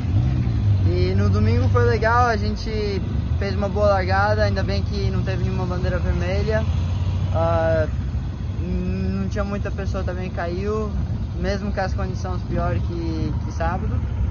E eu fui lentamente subindo o ritmo meu de corrida, sentindo mais confortável, consegui chegar alcançar os líderes e ter uma boa corrida no final conseguimos ganhar e foi muito legal ter conseguido essa vitória. Foi top. É isso aí galera, agradeço meu pai, a Wesley, o, o Diegão, o Vini, o Roger vieram aí dar um apoio pra gente, o Magrão e o Pita mesmo de longe ajudaram, todo mundo que tava aí na torcida. Foi um ano legal, a corrida do Gabi salvou o ano aqui. Ele é meio brasileiro, né? Que os pais dele são brasileiros, ele nasceu aqui nos Estados Unidos. Mas vou tentar levar ele pro Brasil, ele não conhece ainda. Valeu, galera. Abraço. Valeu. Tchau. All right, in third place, riding for the M4 X-Star Suzuki team out of Cape Town, Cape Town, South Africa, Samuel Laco.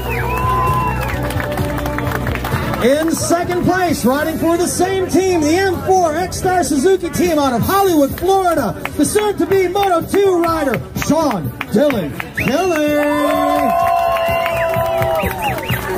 Accepting the team award for that first placed GP racing team is Eduardo.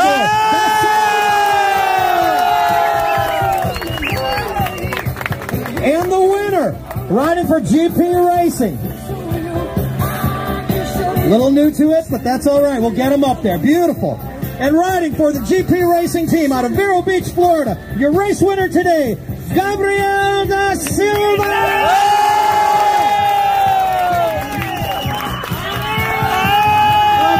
Put that hardware high above your heads. Hold it there for a second. The photographer's to take some pictures.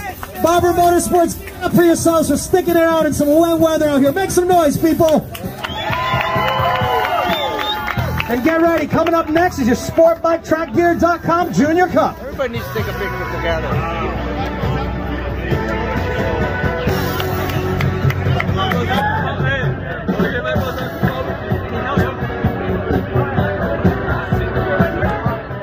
É isso aí, rapaziada. Tivemos brasileiro no topo do pódio, né? Muita, Maravilhoso isso, né? é, Muita gente nem imagina, né, que tem um- pilotos brasileiros, mas a gente teve além do Gabriel da Silva, do Danilo Lewis, A gente teve os dois irmãos Silvas lá, o Bruno Silva e o Fernando Silva, que também correram no Moto América esse final de semana. Deixa eu pegar os resultados que o Magrão mandou para mim. Então, Magrão, obrigado aí pelo vídeo né, que tu mandou aí do, do Lewis.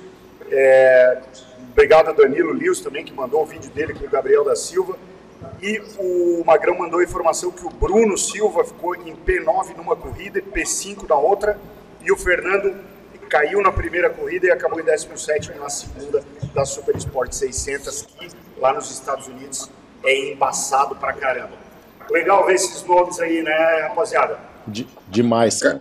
Que, que massa isso, cara. É. Que legal ver piloto despontando lá. O Danilão ele não teve uma- um bom final de semana, cara, mas não tem problema. O último final de semana justificou tudo que ele fez lá e tudo que ele faz lá nos Estados Unidos, cara. Verdade. E, e esse moleque aí, cara, o Cello, ele sempre fala pra gente, o Cello é amigo do pai dele, e sempre fala pra gente dos perrengues que esse moleque já passou pra chegar onde tá, cara. E eh, ele anda pra caceta, velho. É. Então, eu acho que a gente tem boas expectativas aí é, de ver esse moleque andando em, em alto nível em alguns outros campeonatos, seja o Mundial ou seja a MotoGP. Pablito. Cara, o Brasil produzindo seus Silvas, né, cara? É. Isso eu acho que é só o Brasil que é só o Brasil que consegue fazer. Mas, cara, feliz pelo resultado do Gabi, sensacional. Eu acho que é um nome que vem, vai despontar brevemente. É, cara, ganhou do cara que vai para Moto 2, não precisa falar mais nada, o talento que ele tem. E o cara, o Danilo tá escrevendo o legado dele nos Estados Unidos, né? É, eu acompanhei, foi, falei com ele rapidamente. é, também fiquei bem ocupado esse final de semana. Mas eu volto a dizer que o Danilo é um monstro, cara. E infelizmente, mais uma vez, ele ficou, deixou um pouquinho a desejar em razão do equipamento, cara. Porque a gente que sabe, conhece o Danilo, sabe do potencial que ele tem na chuva. Então ele tinha tudo para ganhar essa corrida, ou pelo menos um pódio. E é o que eu falei no programa passado, cara. Eu acho que a hora que o Danilo der um upgrade de equipamento e talvez mudar a moto ou a marca da moto, seja ela para qual for, que dê um pouco mais de suporte, de subsídio para ele, o Danilo vai, cara, frouxo, frouxo, andar entre os três aí nos Estados Unidos, tranquilamente. É, legal, cara. Eu vou passar umas imagens, porque realmente esse final de semana foi. O Danilo até gosta de chuva, mas foi atípico o que aconteceu lá no Moto América esse final de semana. Vou passar algumas imagens aqui só para ilustrar um pouquinho do que foi o final de semana, né? Pista totalmente. É, olha, é, cara, aí a pista ainda estava um pouquinho mais seca, cara, mas eu vou dizer para vocês que foi embaçado o negócio. Tem um outro vídeo aqui, cara, esse aqui que eu queria colocar. Sinistro isso aí. Under brakes. Just under brakes. Look at look how close it is to Hayden Stewart. It almost took him out. I mean, look look at how much speed he para. has and Não, undercutting. cara, That is pensa so close. And there's your save of the day. The The 60. save of the day. Look how close it is to Hayden Stewart. It almost took him out. I mean, look look at how much Vai na missa, hein? Eles têm que ir na missa. Tobogã, meu filho, é tobogã. Tem um É outro vídeo aqui, cara, esse aqui, ó, que é do Matthew Schools. Isso foi no treino, eu acho, de sexta. Nossa! Foi embora. Não para, não.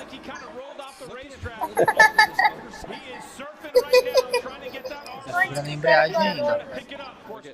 Tem o que fazer. Força de água, né? Aí não tem pneu que aguente, não tem. Tá. Tá segurando a embreagem. Wendel, já chegou a andar alguma vez com tanta água assim, Wendel? Tanta água assim não. Difícil, né? Complicado. Em autódromo não, né? E na rua, Cris? Ah, já peguei muita chuva, assim, de água passando no meio do motor, mas nada se compara. Mas eu passava 60, né? Não 200 por hora. Cara, imagens impressionantes. Impressionante. São Paulo, eu acho que esse nível de água tava mais ou menos aquela corrida lá de São Paulo, hein? Exatamente, cara. Tava no dia que esse o dia que você ganhou a corrida lá em Interlagos, estava mais ou menos uma chuva assim, não sei se tu lembra, depois do terço final da corrida abrandou um pouco, mas até tava um absurdo, era um temporário, um dilúvio. E aí que a gente correu ano passado, retrasado, né? Em Curitiba, lembra em Curitiba também? Eu não tava nessa de Curitiba, inclusive eu tava lá em New Jersey, nesse final de É. semana. A gente assistiu a corrida de lá. O Magrão vai lembrar que a gente tava lá almoçando e assistindo a corrida de vocês. Foi, foi um absurdo, cara. Mas é, Interlagos é muito semelhante, porque ali na reta oposta de Interlagos cria aquele espelho d'água. E quando tem esse nível de chuva, cara, acontece reiteradas vezes esse tipo de situação aí. Você tá indo tudo bem, de repente, cadê a moto? É, verdade. Subiu. E aí, Doc, ansioso para pegar um dia de chuva assim, Doc? Tô, tô doido pra isso aí. É. Pô. Só que Eu não, adoro né? andar na chuva, cara. Sempre gostei de andar na chuva. Com Mas qualquer chegou coisa que aquele, seja. aquele- aquela corrida que tu fez e foi, acabou interrompida lá em Potenza, tava um nível de água assim no começo, hein? Ah, era isso. Ou, ou mais, né? Ou mais, é. Foi, foi uma, uma panca mais, porque eu nunca tinha sentido moto aquaplanar. E lá eu senti. É, exatamente. É, foi, foi. Mas, mas, cara, eu adoro andar em piso escorregadio. Sempre gostei. É, e, e, cara, ah, eu acho que do, do- da temporada o Danilo Lewis tem que tirar o, o, o- o que, que se aproveitou, né? Esse- Esses bons resultados que ele teve, ver o que vai acontecer para ele para ano que vem. Acho que é, muitas portas acabam se abrindo com esses bons resultados que ele fez. É, eu acredito muito no potencial do Danilo lá nos Estados Unidos. Toda a galera que acompanha ele lá tem a mesma, é, a mesma visão. É, O pessoal do Moto América gosta muito do Danilo e acho que isso vai fazer com que abram portas para ele para ano que vem. Ele vai vir fazer as últimas três etapas do Superbike Brasil aqui com a equipe Motoni, é, com a equipe Techfield, eh, desculpa aí o, o atrapalho, com a- Techfield, e vamos, vamos esbarrar com ele nos boxes aí, vamos ter oportunidade de, bater um papo com ele. Só pra concluir, Mutex, que a gente já tá atrasado aí, mas o, o Danilo é um monstro, né, cara? É. É um monstro e ele tem um carisma gigantesco aqui. A gente torce muito, muito por ele. Tá? E respondendo o Marcos Passos, que perguntou se o piloto escorrega e passa na linha de chegada ah, é, antes da moto, é, o que tem que passar junto é o conjunto, tá, Marcos? Pode É o passar conjunto. moto, Se ele estiver passar conectado na moto, ele ganhou a corrida. É, Tá? exatamente. Exatamente. O transponder fica na moto. Né? É, o transponder está na moto, a moto tem que passar de qualquer maneira. O piloto pode até passar depois. Não necessariamente na mesma ordem. É, não necessariamente. Já aconteceu em Interlagos, hein? Já, né? Há muitos anos atrás, acho que de RD ou de CB400, não sei, o cara caiu na linha de chegada praticamente, cara. Ele, ele passou primeiro, ele, eu não sei se a moto passou depois, que é uma foto antiga, não era vídeo, mas já aconteceu em Interlagos. Foi, na, foi nas 500 milhas, Wendel. É, Foi nas mas 500 milhas. Era preto e branco ainda a foto, é essa que você É, tá falando? eu não- é exatamente, essa É, mesmo, foi nas é 500 isso milhas, mesmo. eu não lembro o nome do piloto, cara. Eu, eu acho que foi o Deninho Casarini, eu acho que foi esses Isso. caras. É, eu já, já vi isso aí também. É. Vamos passar para o World Superbike, meus amigos. O World Superbike teve, vamos lá, vou pro Race One aqui. Deixa eu colocar na tela. Race One. E a gente vai comentando aí. Pablito, assistiu as corridas ou ficou na função aí, Pablito? Consegui assistir uma só. Tá bom, vamos lá, vamos discutir a corrida então. Race One. Hoje nós não vamos falar de todos os pilotos, vamos falar aqui, vamos lá. Décimo primeiro, Nozani. Décimo, Chas Davis. Nono, Bautista. É, oitavo, Tom Sykes. Sétimo, Leo Haslam. Sexto, Alex Lewis. Quinto, Vandermark. Quarto, Jonathan Ray, Mimizeto. Terceiro, Michael Rubens e Rinaldi. Segundo, Axel Bassani. E primeiro, Scott Redding. Meus amigos, já havia falado para vocês sobre prestar atenção nesse menino chamado Axel Bassani. Acho que vocês vão lembrar que eu comentei há uns programas atrás, que ele estava ali por quinto, sexto, e agora na chuva o moleque foi lá Tocar o do catão e na chuva. liderou a corrida, botou pressão no, no Jonathan Ray. Digo que as quatro voltas mais emocionantes da corrida foi a disputa dele pela segunda posição com o Toprak. Né? Infelizmente o Toprak, a moto apagou, deu pane nessa. E, cara, mudou tudo da, das últimas seis voltas, mudou tudo. Faltando seis voltas, o Scott Redding estava em décimo. E ele foi lá e ganhou a corrida. É, o pecado dessa corrida, Mutex, foi o, o problema elétrico do Toprak, né? É, exatamente. Esse foi um, o enorme pecado da corrida. Mas assim, as Ducati dominaram. No restante, as Ducati dominaram aí, né, cara? Andaram pra caramba. Foi, foi absurdo, assim. É, e já que você pulou direto para mil, só queria voltar um pouquinho aí e enaltecer os nossos japa de estimação. Eu ia passar que- depois, mas pode falar agora. É, é que, ah, que como tu pulou direto para mil e não veio lá das categorias de base, é, cara, os japa detonaram aí, né? Detonaram. Os japa estão eu- eu- muito pica, velho. É que, é que eu ia passar depois justamente porque deu pódio, né? Então eu queria. É, ah, então tá, então vai lá, vai lá que a gente espera. Vamos lá, vamos, vamos para Super Pole Ray. Alguém mais, Pablo, uma consideração sobre essa corrida? Foi essa que tu assistiu? Não, a Super Pole assisti. Ah, que beleza, porque eu assisti essa aqui, então já, já, já dá para comentar diferente. Vamos Tá, lá, e o Magrão pra- também mandou um bom lembrete aí, o Gerloff caiu na volta de apresentação, né? Puta, é verdade, né, cara? É o tro... Mas ele ganhou o troféu, né? É, deve ter ganho, né? Troféu dente do facão. Dente, é o facão no dente, né? Troféu dente do facão foi pro Gerloff, tá valendo. Troféu facão no dente. É. O pessoal tá falando da Ducati engolindo na reta, tá? MotoGP e World Superbike, a Ducati tá andando forte, ó.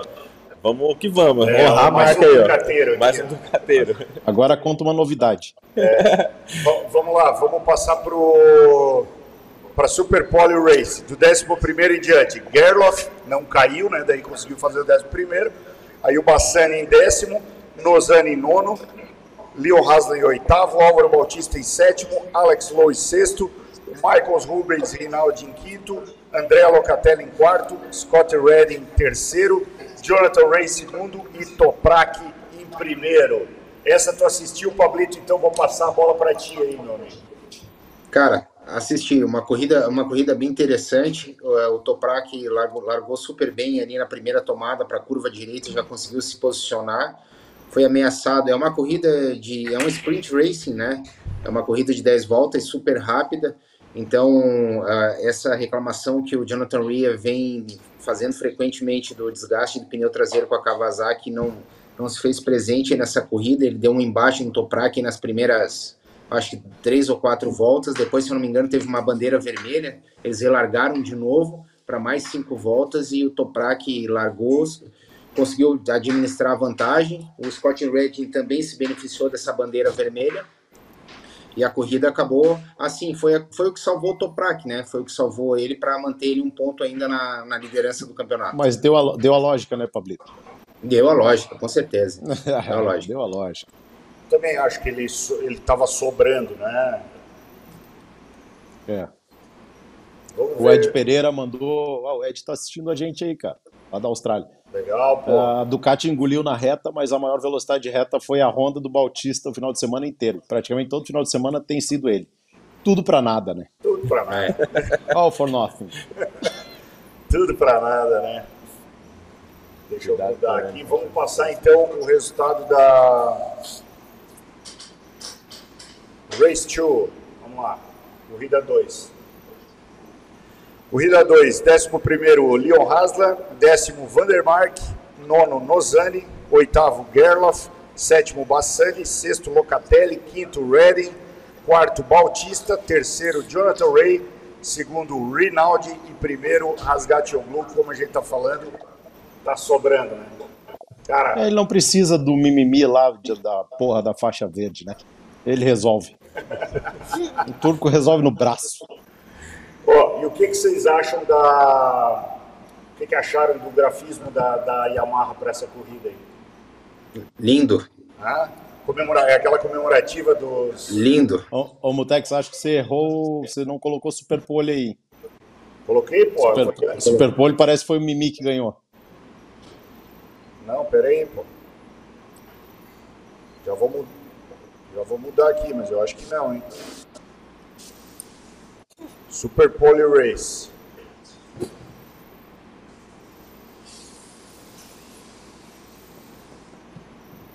Cara, Super Pole Race. Ah, aqui tá com a red flag. Deixa eu ver. Cara, é o que tá aqui, é o resultado oficial, ó. Deixa eu até colocar aqui. É, mas depois abriu de novo, né? Ó, eu Sim, não teve assisti a corrida, tá? Não, teve uma bandeira vermelha, então. É o- Esse, ó. Esse é o Ó, resultado após aqui, a ó. bandeira vermelha, ó. Catalunha Round, 17 e 19 de setembro de 2021. Resultados: Tisson Super Poly Race. Cara, só se teve algum boi na linha a gente não tá sabendo. Mas se eu não me engano foi o Ray que levou. A galera também tá falando aqui que foi o Ray. Tá, então então, esse aqui é. pode ser que é o resultado da primeira parte da corrida, então, porque tá aqui, ó. Lá, três voltas. É, é a primeira parte, sim. Tá faltando a segunda parte. É, e não, É verdade. não tá Foi disponível. nessa que deu pau na moto do turco também. Aí, é eletrônica. É isso aí. o Felipe tá falando que o Ray reclamou que não pode passar ele e mudar o resultado. É, exatamente, tá aqui, ó, Super Poly Race no final aqui, ó, tá Jonathan Ray, Toprak e Bautista. Ó, a Honda É foi pro pódio, meu Deus. Tá bom. Então tá certo, desculpem a nossa falha, né? Desculpa então. Desculpa. É isso aí. Foi programa ao vivo, né? Tem essas coisas. É, Queria muito mostrar aqui, né? Mas eu não vou poder passar os vídeos, porque senão a Dorna nos bloqueia. Então eu só vou passar aqui algumas coisinhas do, do que foi postado, inclusive o que está no Instagram. Pô, mas não era para botar o, o vídeo, é só para mostrar o final aqui, né?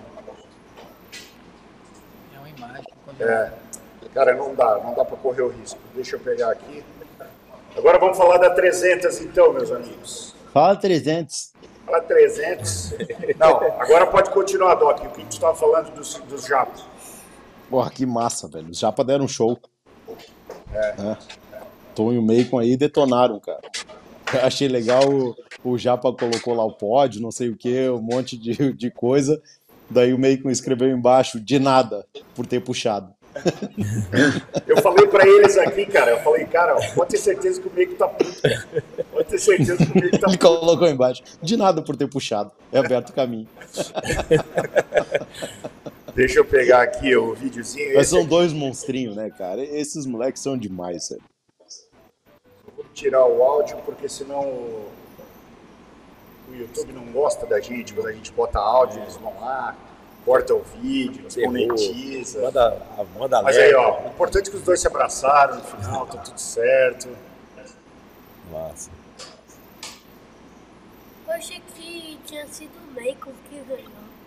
Foi o Tom, cara. Porque japonês é tudo igual, né? Não, é porque eu achei que o Bacon, o Bacon tinha, tinha passado. Foi o Tom, cara. Ô Edson, e- ô Edson, então? Oi. esse é o terceiro ano que eles estão na 300 ou é o segundo? Terceiro. É o terceiro? É. Acho que é o terceiro Acho ano. que no World Superbike é o segundo, hein? É o segundo? Ah, cara, desculpa, mas é que a gente foi no campeonato do. Tom é o Foi terceiro. 2018 que a gente foi pra Exatamente. Argentina? O Tom é o terceiro e o Bacon é o 19. segundo. 19. Não, a Não, foi o Doc, 18. mas na Argentina não É, tem a 19. etapa. Não, é que na Do- Era só Argentina etapa, foi... Pode ser, é é o segundo das ano. Américas. É o segundo ano. É o segundo ano. Era só etapa. Não, Na Argentina É, tá estavam ainda, é disputando segundo só a ano. etapa, é isso aí. É. Vocês sabem se existe em conversa para eles subirem de categoria para o ano que vem, de correr de 600 A ou conversa existe em tudo que é canto, né? A gente não não? sabe nada mas vão concreto, né? permanecer, mas vão permanecer na, na 300 e será ou vão subir? Ah, ah, eles têm que pular, né, cara? É. Senão é perda de tempo. Tá na hora, né? Tá na hora. É. É. Eu não sei. Eles estão muito grandes pra andar nisso aí também, né, cara? E acho que tinha de escola pra ter ali, ele já tem. Teve também os outros três brasileiros, né? Quer dizer, os dois brasileiros e o argentino, Facundo Moura, que estava lá com o macacãozinho 2MT, né? Correu. E o Turquinho e o Eduardo Burro também correram. Né? Eu não sei como é que eles foram esse final de semana, porque realmente Não, ele é o- não acompanhei. Facundo ali correu com eles. É o Facundo, eu sei que caiu numa das corridas. Caiu. Eu acompanhei um pouquinho o, Tur, o Turquinho, Mutex, e o Turquinho, acho que ele, ca- ele caiu e voltou. Ele estava entre os três primeiros, estava brigando pela liderança e uma corrida ele acabou em quinto, tá? A outra eu não me recordo qual foi a colocação que, que ele chegou. Cara, agora eu vou ter que pedir licença para vocês. E vou ter que. Pizza da galera. Mas chegou um superchat de 100 reais, meu amigo. Agora pegou preço o negócio. Mamute, manda o um salve pro bonde do Pipoco 060. Abraço, Wendel e galera da 299. Giovanni está na liderança, mas o Perdigão tá com o melhor tempo. Quarta etapa, bicho pega na light. Valeu. Ô, Ricardo, brigadão. Vou comer uma pizza agora. Vou sair daqui. Vai pagar pizza pra nós hoje. Agora, Esse- agora foi coisa linda. E aí, Wendel, conhece? Sim, conheço os caras aí. Esse bonde do Pipoco é a galera da BR-060 aqui, Ah, é? que o bicho pega. E o Iovandes e o Sávio estão na disputa do campeonato Goiás Superbike. O Iovandes está na, lider- na liderança, né? É, o Iovandes mandou um superchat mais cedo aí. Eu- ele é muito ansioso, eu ia mandar para ele um, um abraço né, no final do Ele programa, é mas ele é bem ansioso, é Então ele, ele fica, né, mandando as mensagens, mas é, parabéns ao Iovandes, aí o Sávio também que está tentando buscar, mas o Sávio também é, já foi aluno nosso, hein? Então, olha eu aí, te ó, então falar. é Bola de campeões. É, então o bicho vai pegar aí com esses dois aí. É bem legal de ver a disputa deles. Que legal, cara. Pô, e é logo uma semana depois do Superbike, né? Vai ter etapa do Superbike Brasil e uma semana depois. Uma semana depois é o Goiás, o Goiás Superbike, Goiás exatamente. Superbike, é. Estaremos lá. Aí é massa, hein? Rapaziada, mais alguma consideração aí ou podemos passar para o MotoGP? MotoGP. Manda bala. Bora. MotoGP, então. tá todo mundo ansioso aí, né? Pra falar do MotoGP. MotoGP, aquela coisa toda. Deixa eu pegar aqui o, o resultado An- do. Antes de começar, Mutex, queria fazer uma enquete aí. Vai lá, toca Qual bronca. o nome dessa corrida aí, pra vocês, pra cada um de vocês? Nossa, não tem nem que ver, né? Vai lá, Pablito. Não tem que ver. O espanhol, cara. O espanhol. Espanhol? Baldassar, espanhol? com certeza. Tu tá falando da Moto 3? Não, Não, falando da tô falando, MotoGP. tô, tô falando da O MotoGP. destaque, você tá- quer saber o destaque da corrida? É, quem é, é isso, quem é o cara da O corrida. destaque. Deixa rodar aí o destaque do MotoGP, porque a gente vai começar pelo Moto 3. Tá? Mas o, o meu destaque eu já tenho, depois eu vou falar também. Eu também. Temos juntos. Meu Baldassari. É, e já vão pensando nos argumentos de vocês pro Moto E também, porque eu acho que vai dar. Vai dar conflito aqui. Vamos lá. Moto 3. A gente vai fazer o seguinte: vamos Moto 3, Moto 2, Moto E e Moto GP. Pode ser? Combinado. Claro. Então vamos lá. Deixa carregar o resultado, tá aqui. Bora. Resultado do Moto 3, décimo primeiro, primeiro Ricardo Rossi, décimo Ayumi Sasaki, nono Stefano Nepa, oitavo Carlos Tatai, sétimo Pedro Acosta, sexto Darren Binder, quinto Raume Maziá, quarto Sérgio Garcia, terceiro André Aminho, segundo Nicola Antonelli e primeiro Denis Foggia. Algum comentário sobre o Moto 3 aí? Eu não assisti. o Cara, o, o Denis Ford cara, é assim. pecado a Moto 3, o, o malvado favorito, o Pablo, cair, né? Liderando a corrida com folga. Fala aí, Um Pablo. pecado aquela, aquele tombo, cara. É, então, é, eu assisti só um pouquinho, só alguns lances da Moto 3, mas é, eu nem tinha, tu vê, eu nem percebi que, não sabia que o, que o Fenati tinha caído, que esse final de semana foi bem atípico para mim, mas, cara, eu tô surpresa da ascensão do Denis Foggia, né? Cara, esse guri desatou a andar, cara, e tá empilhando É. uma corrida atrás da outra, né? Eu acho que é a segunda ou terceira que ele, que ele tá levando, cara. Ô, ô, Pablito. Oi. E outra, talvez seja coincidência, mas foi só tirar o pai dele do box, né? Proibiram Então, o pai eu não dele queria- de entrar eu não queria- no eu não box. queria falar O isso. moleque desandou. É, eu não queria falar isso, mas exatamente isso que está acontecendo, cara. Proibiram o pai dele de ir, o guri desatou a andar a corrida, de ganhar a corrida de todo jeito, velho. É, é legal, cara. Esse, ó, cara, é o que a gente sempre fala. Essa aí é a galera que a gente vai ver daqui um, dois anos na MotoGP. Né? E quando a gente vê esse nível de, de piloto aí co- correndo com essa propriedade, cara, a gente fica muito feliz pelo futuro que a MotoGP vai ter. Mas o, o, o campeonato ainda tá, tá sobrando muito É, ainda pro o, o que Acosta. aconteceu aí também, de aqui, cara, o Pedro, Pedro Acosta, ele, cara, ele deu uma caída de rendimento aí, ah, e não foi só porque ele tá pensando só no campeonato, não, cara. Ele não conseguiu Também andar nessa corrida aí, não. Não Também foi, acho, não conseguiu andar junto com os caras. Entendeu? não assisti. então E, e outra, cara, o, cara, o, o Sérgio Garcia, ele teve a oportunidade de ganhar a corrida aí, mas, ah, porra, se ele tivesse ganho, cara, tinha esquentado um pouco mais o campeonato. Né? E, e, assim, o Pedro Costa não tá com a vida mansa, não. né? Tem que esperar o restante das coisas. É? Exatamente. É, tá com 210 pontos e o Denis Fodias 168. E aí tá empatado com o Sérgio Garcia, 168. Depois o Romano Fenati, que estava em segundo até esses dias, já está em 134. Tem 100 pontos É. ainda pra disputar. Tem 100 pontos para disputar ainda. Acho que são quatro, quatro etapas ainda. É, falar uma frase imbecil, mas campeonato só termina quando acaba. É, é verdade. é moto aí que eu diga. É. Ah, Vamos moto chegar aí, lá. pelo amor de Deus. Vamos chegar lá. É, Mas o, que, vocês, o, que, o que, que vocês acham que se deve a essa queda de rendimento do Pedro Acosta? Que, ah, cara, é. Talvez a vida ensinando aquilo que eu sempre falo, né? Humildade É, pode ou você ser. tem ou a vida te ensina. Pode Tá ser. Na verdade, é- tá botando a cabeça dele no lugar para um futuro brilhante que ele vai ter. É isso que eu Pode acho. ser, pode ser.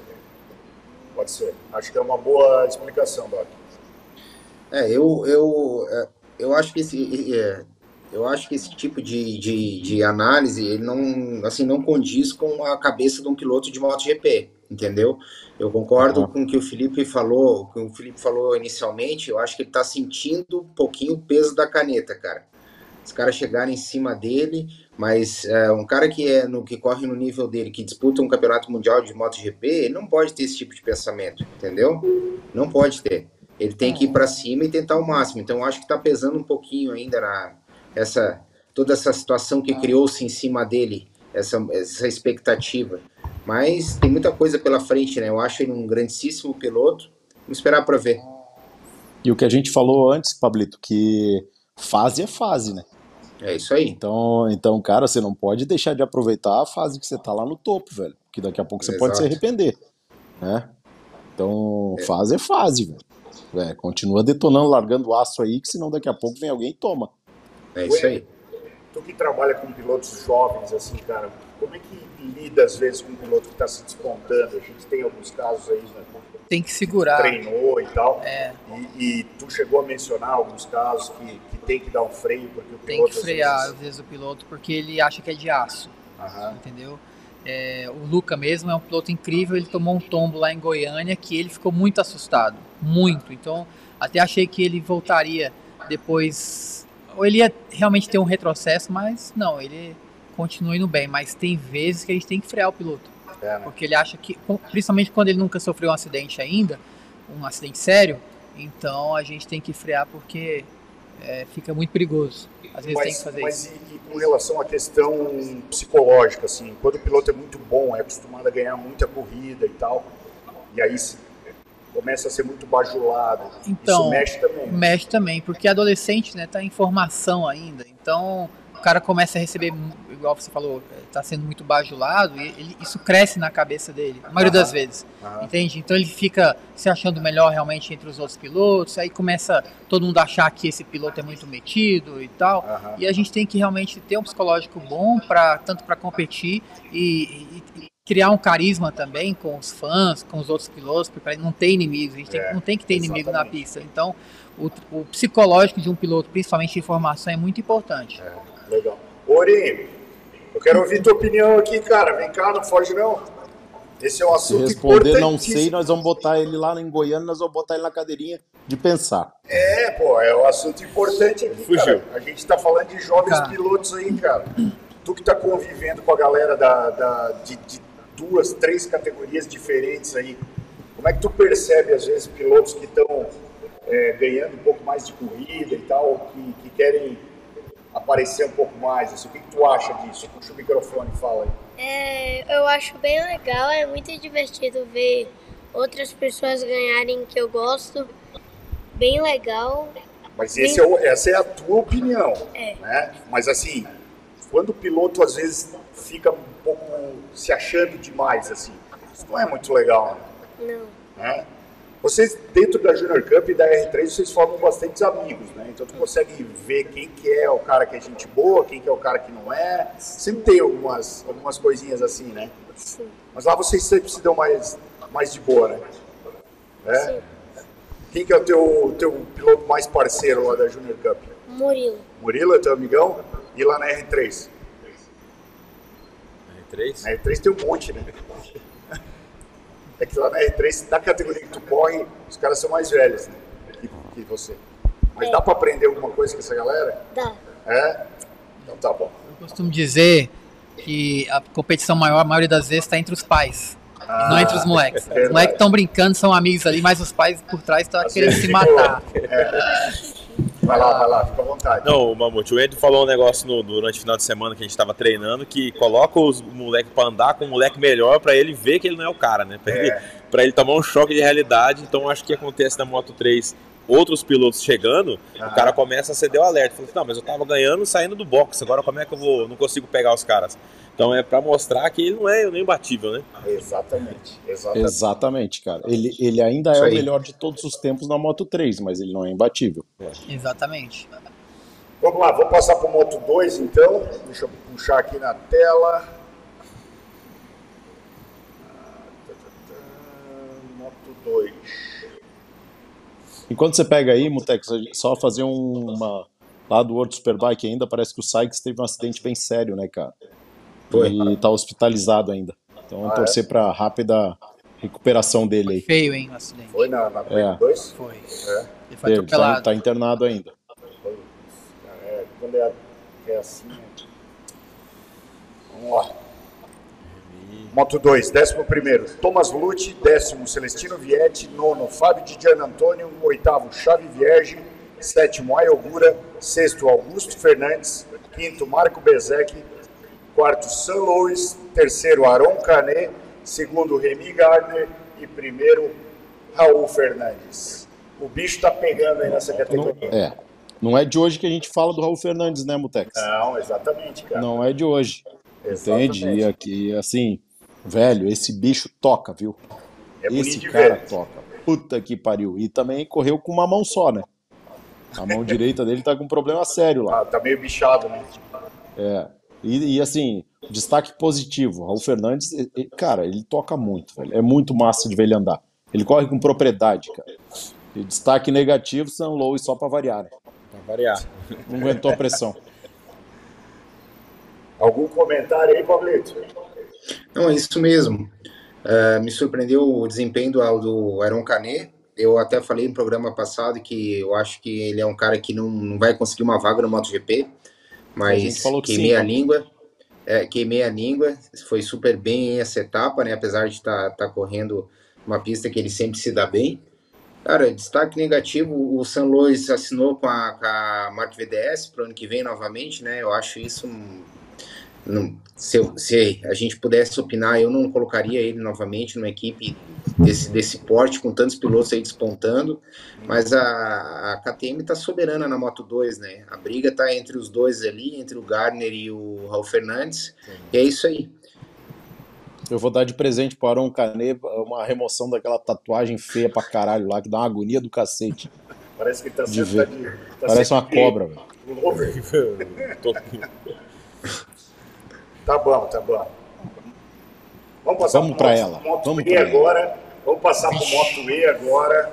Eletrizante. Vamos lá, duas corridas do Moto E. Mas antes de a gente ir pro Moto E. Não, vamos passar pro Deixa eu fazer uma pergunta antes, Mutex. Fala.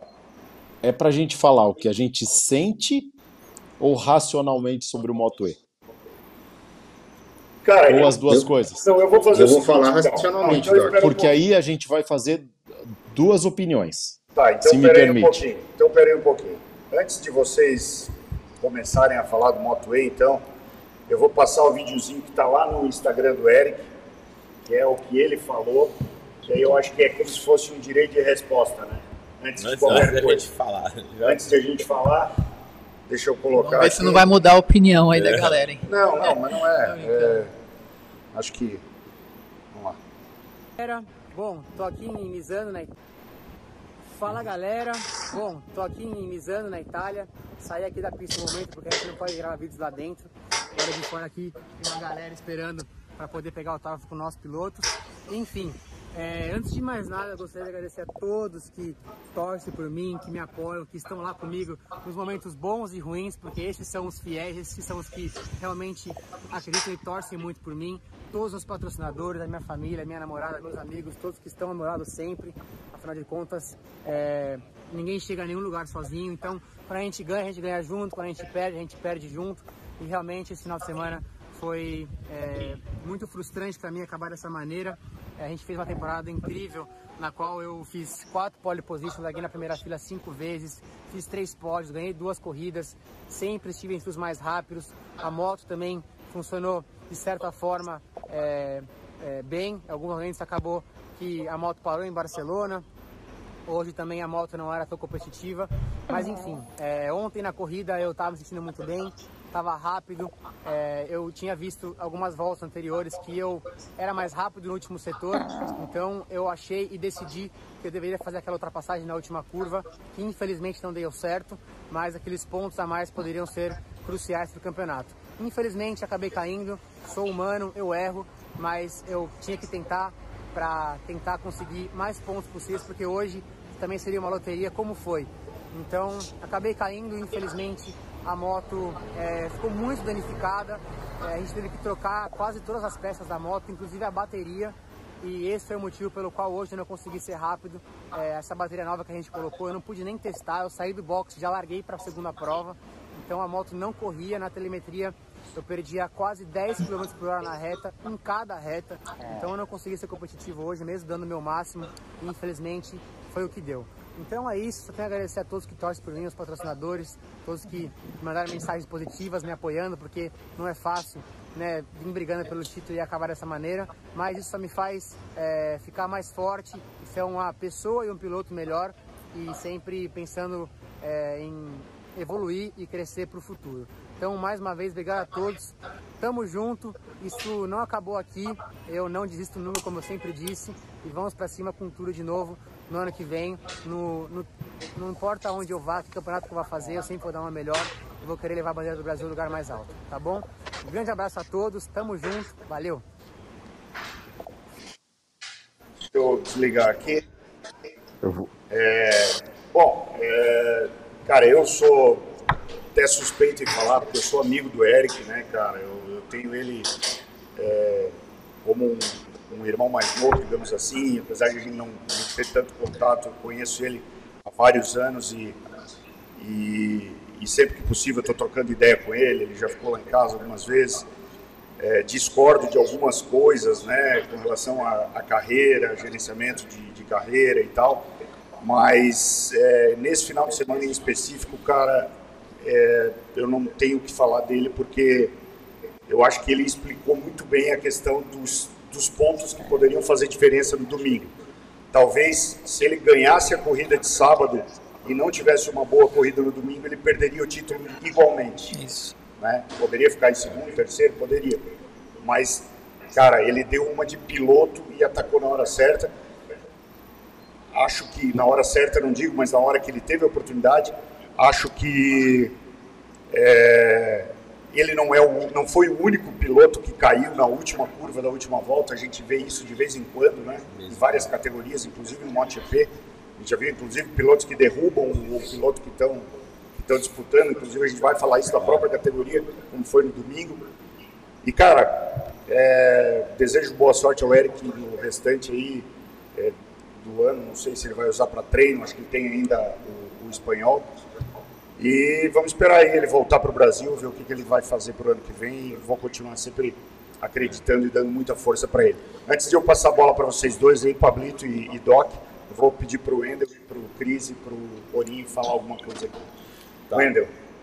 Cara, é, ele viu que dava para passar, tanto é que até passou, né? É. Só que perdeu a frente. Mas quantas vezes nós falamos esse fim de semana de que quando você tá em quarto lugar e passa o terceiro e vai para o terceiro no pódio, é uma, é uma vitória para você. É. Mas quando você pode ganhar e perde, é uma derrota muito grande. Muito Ou quando você está em primeiro e, e quase ganhou na, na, na, linha de chegada, alguém te passa, é uma derrota. Então ele viu que poderia ganhar e fez o que ele podia. Ele, ele foi lá e queria realmente ganhar. Eu não condeno a atitude dele, nem a manobra dele, Ele tinha, ele, pra mim, ele fez o que tinha que ser feito.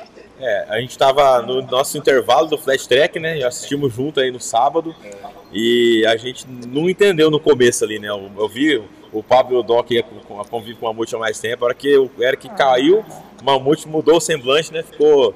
Parece que jogou um balde de água fria no nosso Foi, treino. fiquei triste. E a gente ficou tentando entender, putz, será que. Por que, que ele foi forçar? Aí depois você parou, depois dos 10 minutos você falou, Cris, vem cá.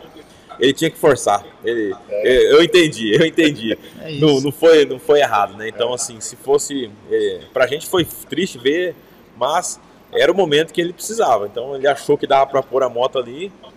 E se ele tivesse passado e, e chegado em primeiro, a gente tava. Era outro discurso aqui. Então, todo mundo ia falar assim, eu falei, né? se fosse eu. E aí, Yuri, o que, que tu faria?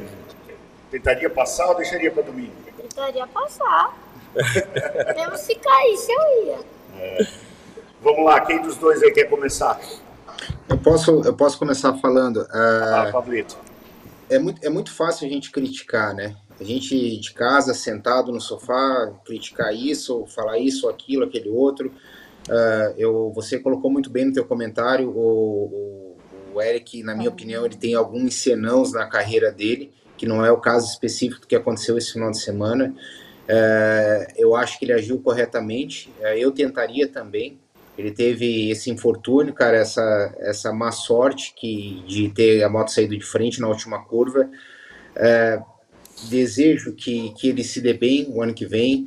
Eu acho que o Eric está num, num, assim, num, num viés da carreira dele que talvez ele não se permita mais uh, determinadas situações ou não, que não permita mais que ele se coloque em determinadas situações que não é o caso da Moto E esse, esse final de semana. É, eu tentaria também, porque como o Fox falou, que se ele tivesse ganho, a gente estaria aqui exaltando a atitude dele, ó, cara, eu falei isso, infelizmente não deu certo. A corrida de domingo foi uma loteria. A moto, a gente sabe que a sistemática da moto é muito complicada, já é difícil para acertar a moto que ele usa o ano inteiro. Tu imagina essa essa correria para acertar a moto de, de um dia para o outro. Desejo uma boa sorte pro Eric. É, eu acho que ele tem que, que, que, escolher caminhos mais claros na carreira dele para o ano que vem. É, o tempo para ele está passando, como passa para todo mundo.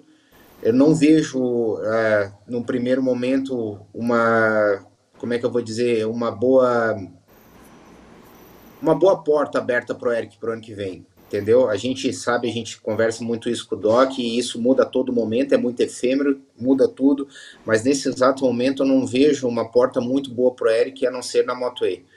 Tomara, a gente torce ao Brasil, ele sempre está representando o Brasil com muito afinco. Vamos esperar para ver como é que as coisas acontecem, para ver como é que se essas negociações aí fluem durante o resto do ano. Mas eu acho o World Superbike bem difícil para ele. Moto 2 eu acho que talvez. Então, eu acho que a única porta que, que vai permanecer para o Eric é a Moto E. É. E aí, Doc? Cara, eu queria dividir meu comentário em duas coisas. É, a primeira coisa a falar é que depois desse vídeo dele aí, é, é, o Eric ele tem todo o direito de mandar qualquer um de nós a PQP, tá? Pelo que a gente vai falar, porque a gente não sabe exatamente o que ele passa, o que, de que formação, ou a gente até sabe o que passa. Mas a gente está aqui como advogado do diabo e como a gente falaria no nosso churrasco da quinta-feira, certo? Certo. Tá. O Felipe, como torcedor do Eric, cara, na, no sábado, eu vi o Eric como disparado o melhor piloto da Moto E. Sim. Entende? O, o, Eric, ele, cara, ele largou, beleza, caiu um pouquinho, ele cozinhou o galo, atacou na hora certa, e ele é mais rápido que todo mundo que tá lá. Isso Quando, tu já vinha falando há mais tempo, né? Sim, há bastante tempo. Todas as pistas. Né? E co como torcedor, cara, aquilo ali me encheu de orgulho, velho. Como encheu todos vocês. Entende? O que a gente queria é que ele tivesse ganho aquela porra daquela corrida, velho, e fosse com folga pra segunda. Entende? Mas quando você tá. É, é, cara, é aquela história, a gente vai julgar do sofá. Mas como torcedor também, cara, eu queria que ele tivesse terminado em segundo. Porque o cara que tava liderando o campeonato, ele caiu, não ia voltar pra corrida 2. Entende? E, e, cara, um ponto, velho. Um ponto vai pro tudo ou nada na corrida que falta, não na, na corrida que você pode perder um monte de coisa e ir lá para trás. Né? Isso é uma forma de pensar. Né? Quando você começa a analisar essa montoeira de outras coisas, cara, velho, se tu tem a oportunidade de passar na última curva, quem de nós não tentaria? Passaria. Quem de nós não tentaria? É. E eu acho, cara, que é muito mais fácil, velho, a gente se arrepender de ter tentado ganhar aquela corrida e caído, do que a gente não ter tentado e depois perder o título. Então, assim, como torcedor do Eric, cara, eu, velho, eu entendo ele perfeitamente e acho até que ele fez muito certo. Tá? Então, ah, como analista, que eu não sou analista, né, Mutex, na- nenhum de nós é, mas ah, se a gente tivesse na, na nossa conversa de, de- do churrasco, a gente analisaria exatamente dessa forma. É, cara, só tem vaga para campeão. Aquilo ali a gente tá falando do pelo do ovo, co- como, como o Pablo sempre fala. Só tem quem ganha é enaltecido.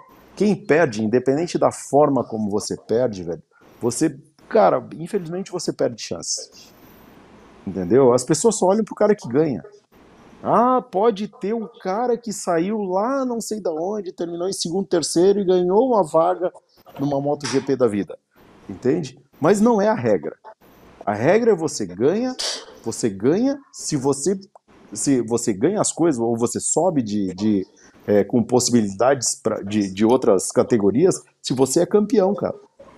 Né? A Mari falou ali, ah, vocês não sabem o piano que ele carrega. O piano que ele carrega, eu carrego muito maior, você carrega muito maior, o outro carrega muito maior, entende? Isso não é uma justificativa ah, assim, ah, carrega piano, então acontece problema. Cara, todos nós nos fudemos, velho. Entende? Agora, você é campeão, você é vitorioso, seja num campeonato de moto, na vida, como médico, como empresário, como qualquer outra coisa, cara. Se você vence essas dificuldades, piano que carrega, não tem nenhum piloto que ganhou MotoGP que não carrega um piano gigantesco nas costas, com uma história gigantesca por trás, de dedicação, de perseverança, de, de resiliência e de muitas outras coisas, cara. Então, assim, ah, como torcedor, velho, eu fiquei muito triste por ele não ter ganho isso, porque era o que a gente esperava, era o que a gente torcia. É, como, ah, às vezes, um crítico de sofá, é, cara, eu acho que muitas portas se fecharam por causa desse tipo de atitude. Essa é a minha opinião, não é a minha torcida. Vai ter idiota dizendo que eu torço contra, vai ter idiota, mas é, é uma opinião relacionada a resultados, cara. É só se você pensa diferente, é só você se colocar no lugar de um cara que é dono de uma equipe. Entende? Aí o cara vai lá e. E, e cara, e, e assim, pô, que- quem é que você vai escolher? Pedro Acosta, que tá ganhando tudo, que tá liderando o campeonato, que teve vitórias que são absurdas, ou um cara que tá andando em vigésimo colocado? É, é que o detalhe também, né, Doc, é, é que isso acaba entrando, de certa forma, meio que é, inadequadamente, mas entra no currículo do piloto, né? Aí daqui a pouco vira, pô, esse é um piloto que cai na hora decisiva e tal. É, Mutex, não é, a ruim primeira isso. vez. É, Não é a primeira vez. O que é- o- a- eu fico temerário porque assim, cara, você vai tendo oportunidades. Você vai tendo oportunidades. Você vai tendo oportunidades. Chega uma hora, cara, que nem você mais quer tentar aquilo. Entende? Porque chega, chega você embarrera tanto nas coisas que chega uma hora que você começa a murchar. Entende? Se Exato. você vai fazer uma prova do teu concurso de, de sei lá, de, de, de OAB, entende? Você roda 10 vezes, você começa a pensar em fazer concurso público. ainda bem que eu passei Né? na primeira. É- é- é- mas você entende? Você entende Mas como aí é que tem funciona? aquela questão, né? É, é- é a questão da preparação também, né?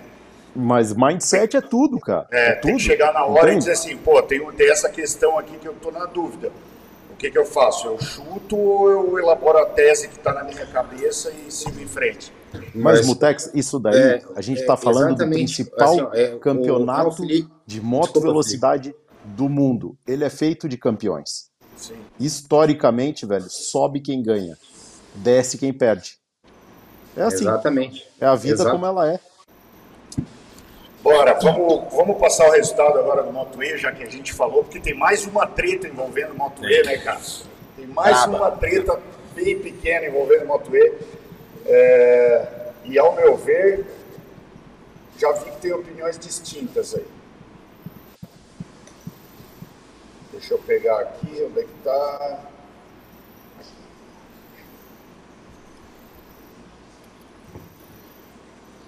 Não vou nem falar da, da corrida 1, vou direto para a corrida 2, tá?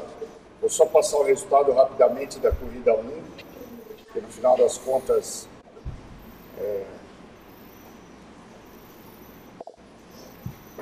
Corrida 1. Décimo primeiro, André Mantovani. É, décimo, Xavi Cardeluz. É, nono, Yorne Hernandes. Oitavo, Lucas Tulovic. Sétimo, Fermin Aldeguer. Sexto, Kevin Zanoni. Quinto, Miguel, Miquel Pons. Quarto, Matheus Ferrari. Terceiro, Matia Casadei. Segundo, Dominic Agerter. E primeiro, Jordi Torres. Aí vamos para Race 2. Aí deu um BO aqui na, na, na Race 2. Vamos lá. Tá sob investigação. Tá sob investigação. Ah, deu BO aqui, não, deu erro. Mas dá para aparecer aqui, né?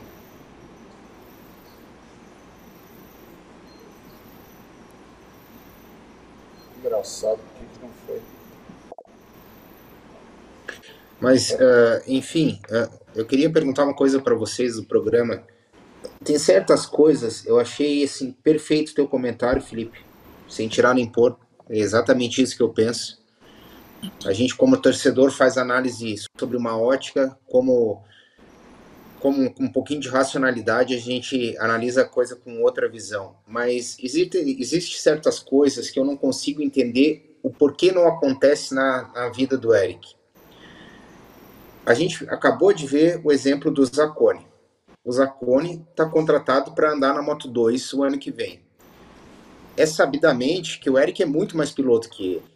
Tá aí, não precisa. A, a, tá, o, o, os papéis mostram, não tem que analisar, entendeu? O resultado mostra. Eu só não consigo entender, talvez pela minha ignorância ou sei lá o que, o porquê que esse tipo de situação não se apresenta na carreira do Eric. Por que, que não é dado esse tipo para esse tipo de oportunidade para ele? Posso tentar, certa, posso tentar, posso tentar te responder, Pablito? Claro. Da minha forma mais ignorante também possível, mas de certa forma analisando é, empresarialmente a, a, questão em si, uma vaga para uma equipe boa no, no, Moto 2, ela vai beirar um milhão de euros. Isso. Tá? Vai beirar um milhão de euros numa equipe de ponta. Tá? É, é muito difícil, tu pode pegar qualquer um dos pilotos que tiver lá, qualquer pai de piloto que tiver lá, a não ser o pai do, do Karel Abraham, o pai do, do outro que está correndo na Ducati no Superbike, que perdeu a vaga lá. Rabá. O Tito, Tito Rabá. Rabá, tem dono de autódromo. Não tem nenhum pai que vai chegar com um milhão de é. euros e vai despejar para o filho correr. Né? Então o cara precisa levar um patrocínio. E aí um cara como esse, como esse Zacone, ele deve ter um empresário muito é bom, isso. ele deve ser muito bem relacionado, ele está dentro da Europa, que queira ou não queira, é um, um, um polo econômico muito maior que o Brasil, né? Então, esse tipo de coisa vai se apresentar, Pablo, não para o piloto mais talentoso, vai se apresentar para o piloto que é talentoso e que, além de ser talentoso, tem grana, tem, grana. tem suporte para é. poder botar ele lá. E aí, esse é o meu ver. Você voltar ah, esse, é o meu, esse é a minha análise de fora. Assim. Eu, Mamute, eu dá, dá, dá, dá para jogar dominó na praça que é de graça.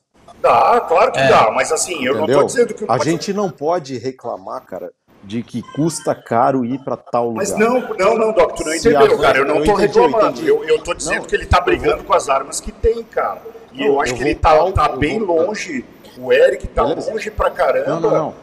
Eu vou ao encontro do que você falou, não dê encontro ah, ao que tá, você tá. falou. Entendi. Entendeu? Mas o que eu quero complementar é que assim, cara, ele tá brigando para correr no principal campeonato do mundo. A gente não pode considerar que o cara vai correr com 50 mil euros. Não dá, velho. Ele vai pagar o que todo mundo paga.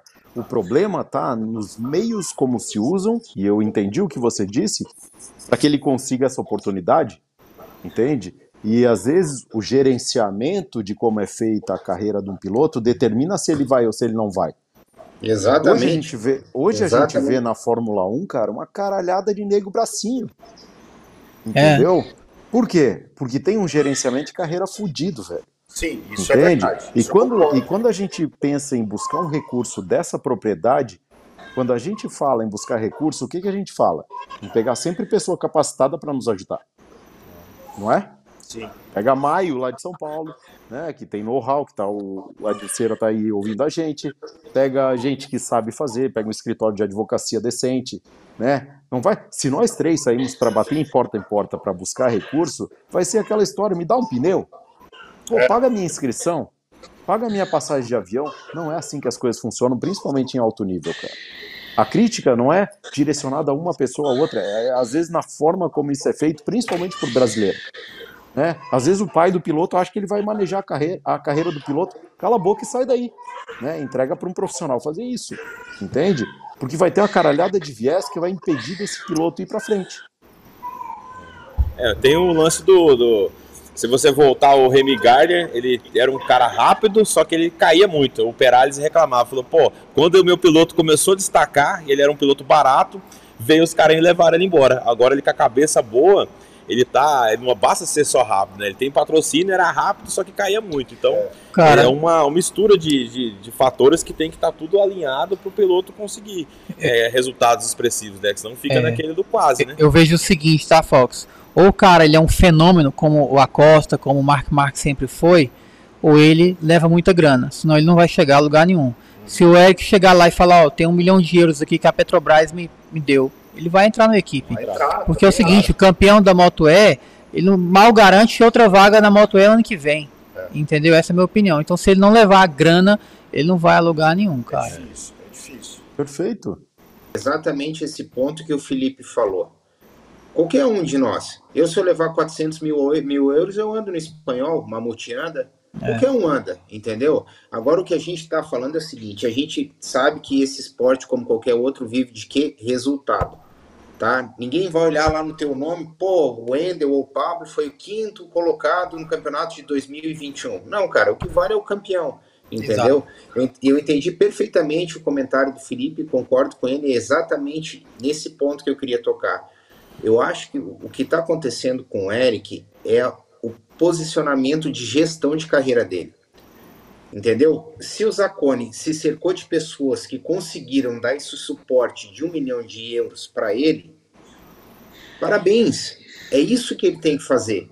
O Eric tem que se cercar de pessoas que possam proporcionar isso para ele. Entendeu? Eu não sei quem, eu não sei quem é o staff do Eric, eu não sei quem é que cerca ele, mas a gente fala isso como torcedor, entendeu? Porque ele tem uma âncora muito pesada que chama-se Brasil. O nosso dinheiro aqui é seis, seis por um, entendeu? não, não vamos, não vamos, porque eu já vi gente dizendo que nós estamos nós estamos com síndrome do vira-lata, mas não é o, não é Não, o caso, não. né? É, Não, é real- não é o caso. É a realidade, Mas é. né? Mas o brasileiro, Mutex, tem síndrome do vira-lata. Ele usa uma caralhada de justificativa. Ah, o Exato. euro é 6, o outro é 5, o dólar é 5. Aí não, porque o outro é italiano e espanhol, ele sai na frente e o brasileiro sempre fica para trás. Síndrome de vira-lata, velho. O bom vai, velho. O bom manejo vai. Entende? Eu, cara, eu fico puto com esse tipo de coisa, cara. Exato. Entendeu? Se a gente for pensar desse jeito mesmo, cara, a gente vai ficar usando isso de mediocridade. mas isso é- aí é o que minoria usa, cara. Sim, mas é o que eu tô falando, é que disseram que nós estamos com síndrome de vira-lata. A gente é Não, a totalmente gente não. contra isso. A gente não. Sempre Mas foi tem contra. gente aí na live achando que tem É. síndrome de vira-lata, cara. Ah, o outro Não, foi só, porque é vamos- espanhol, vamos o outro foi porque é italiano. Ah, cara, pelo amor de Deus. Vamos dar, um, vamos dar um gásinho aí, velho, porque nós já estamos com 2 horas e 10, a gente nem começou a falar do MotoGP e tem a treta do Moto E. Tá, eu nem vou colocar o resultado aqui, mas deu. É, Ager ter- terminou a corrida em primeiro, foi penalizado Tem um 38. bebê chorando aí, de quem que é? É o do Pablo? É o meu, É o do é Pablo. meu, é Então. Pablo, eu vou zerar o teu microfone um pouquinho, tá? É, e tem o, o 38 segundos. 38 segundos. Se tu analisar a, a- a punição, ela foi Exata, né? Na foi dosagem certa. milimetricamente É. para deixar o Foi. atrás do, do Torres, né? Na pontuação. Vamos lá. O que, que vocês acharam da punição? Porque essa punição acabou até é, prejudicando o Eric, né? O Eric estava em terceiro, no final das contas acabou em quarto por conta dos outros pilotos. É, na, na, hora eu per- na hora eu te perguntei, né? Ô, É. Mamute, como que funciona a punição? Aí você falou, não, é subjetivo, Subjetivo. eles vão dar de acordo com o que eles acharem. É. Aí nós ficamos esperando. Aí quando veio, 38 segundos, para dar certinho para poder o, o Jordi ser campeão, campeão. campeão.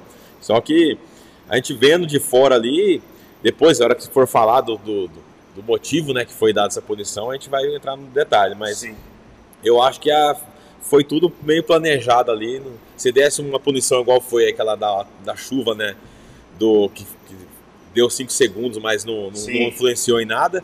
Então eu acredito que foi, foi meio bairrismo ali essa punição e já foi puxando para a bandeira mais forte. Tá, tu achou que foi uma punição injusta? Eu achei que foi injusto. Wendel, Eu achei que foi injusto também. é, o cara arriscou na ultrapassagem e não deu certo, mas poderia ter dado. Enfim, eu acho que 38 segundos favorecia o, o, o Jordi, né? É, Então, foi para dar a é punição isso, ex- é exata, né? complicado. vamos lá. Doc, o que tu achou da punição? Ah, cara, não, não devia ter acontecido. Simples assim. Tu achou que a punição foi injusta? Foi injusta. Pablo. Peraí, deixa eu ativar o teu microfone, peraí. Fale, pode falar. Também achei, também achei totalmente injusta. Puta, mas totalmente caraca. desproporcional. Eu vou falar uma coisa pra vocês então, velho. Eu sou o único aqui que viu uma maldadezinha no Agerter, no Agerter então. Mas, ô Mutex, você torce pro Vinhales, era normal Não, não, que não, não, não, não, não, não tem nada a ver. Tem- E eu, eu, e eu vou te falar, tá? Tem mais gente que entende do esporte aí que mandou mensagem para mim hoje, que debateu e usou o, que, que falou exatamente isso, que o Agerter usou um pouco de maldade para derrubar o Torres ali. Porque para ele, segunda posição também não serviria. Se ele ficasse em segundo, ele não, não ficaria campeão. Sim. E eu achei que ele, é, na hora que ele viu que ele, óbvio, ele forçou a curva, tá? Normal, acho que até aí tudo bem. Ele poderia ter continuado na trajetória e o que, que ele fez? Ele pisou fortemente no freio e levantou a moto. Ou seja, para ir em direção ao Jordi e derrubar. Porque pegou a Derrubar roda não, dianteira. mas- Pegou a roda É. dianteira, cara. E eu já vi isso em outras ocasiões com outros pilotos famosos que já fizeram isso. E tocar na roda dianteira do piloto é derrubar o piloto. Então, assim, na minha opinião, a- a- forçar a ultrapassagem, cara, tá dentro. Não tem, não tem problema nenhum for- forçar a ultrapassagem. Agora, ele poderia continu- ter continuado na trajetória. Ele não continuou. Ele levantou a moto para bater no Jordi. Cara, Beleza. Aí vamos pensar todos nós juntos, tá? Ah, é a última curva do campeonato. Tá. Você tá com chance de assumir a liderança. Sim. Quem de nós não iria fazer exatamente a mesma coisa, Mutex? Não, derrubar, bater para derrubar o. Não, não, não, não. Ninguém bateu. Ele espalhou, cara. Ele não bateu pra derrubar. Mas isso é o que tu viu. O que Não, eu vi tu- foi mas diferente. tu viu diferente, beleza? O que a A- gente está discutindo são opiniões sobre uma- um fato. O ruim Entendeu? é que, tipo, se eu colocar essa imagem, a Dorna vai bloquear o nosso vídeo. Mas se tu analisar com calma, e depois a gente vai analisar isso mais friamente, cara, dá pra ver que ele inclusive olha pro Jordi no momento que ele toca o pezão no freio e levanta a moto. Cara, ele vai em direção à roda dianteira do Jordi, cara. Tá. Não, eu tô Eu discordo. É a minha opinião. Sim, eu discordo. Mas ali você tá, cara, você tá avaliando uma moto de 300 quilos, uma situação com uma moto de 300 quilos, e Ah, o cara meteu um freião lá dentro de uma curva, entende? Pra ele conseguir mirar na roda dianteira do outro, cara. Acho Mirar, uma cara, possibilidade estavam bem grudados, pouco Doc. Eles provável, estavam estavam um do lado do outro, não precisa mirar muito, Doc. Tu nunca dividiu curva com ninguém, cara? É Já. tu levanta- cara, é, agora só um pouquinho que eu vou, eu vou, vou perguntar pro Wendel, que tem a, opinião igual à tua. Wendel, o que que tu falou pra nós quando tu tá fazendo a curva e tu tá por dentro e, Nunca e, levanta e a moto. alguém vai te ultrapassar? Jamais levanta a moto. Isso foi o que o Wendel falou esse final de semana, inclusive antes de a gente ver a corrida. E a posição dele é igual a tua. Porque se tu levantar a moto, o que tu vai fazer? Tu vai bater vai corre o bater. risco dos dois e chão. dois. Não é? É, eu isso é isso. básico. Isso é básico. É básico. Isso é básico. Se você Quem tá por dentro, você tem que deitar mais, não E pode aí, levantar. cara, tu vai olhar, tem espaço para continuar o traçado. Tem. Aham. Cara, mas ele tá menos do meio da pista, Wendel. Ele poderia continuar o traçado, só que o que, que ia acontecer? Se ele não levanta a moto, o Jordi ia sair mais Mas- lançado. É, é isso. Cara, a gente, ó, Complicado. por incrível que pareça, cara, tem que entender que esses pilotos aí, velho, são, são galo velho, cara. Os caras têm um pouquinho de maldade. Um E essa pouquinho, e Esses caras outra. um caminhão de maldade. Não, e outra, tá? Não é um pouquinho. E É outra, caminhão. eu não, eu não concordo com muita coisa que a direção de prova faz, tem um monte de coisa que, que, eu, que eu acho que eles poderiam relevar, mas está dentro da regra. E esses caras, velho, são experimentados pra caramba. Pô, bastante. os caras que são da comissão de direção de prova lá, pô, tem Loris Capirossi, tem. É, putz, cara, só, só piloto muito foda. Sim. E assim, eu não acho que os caras.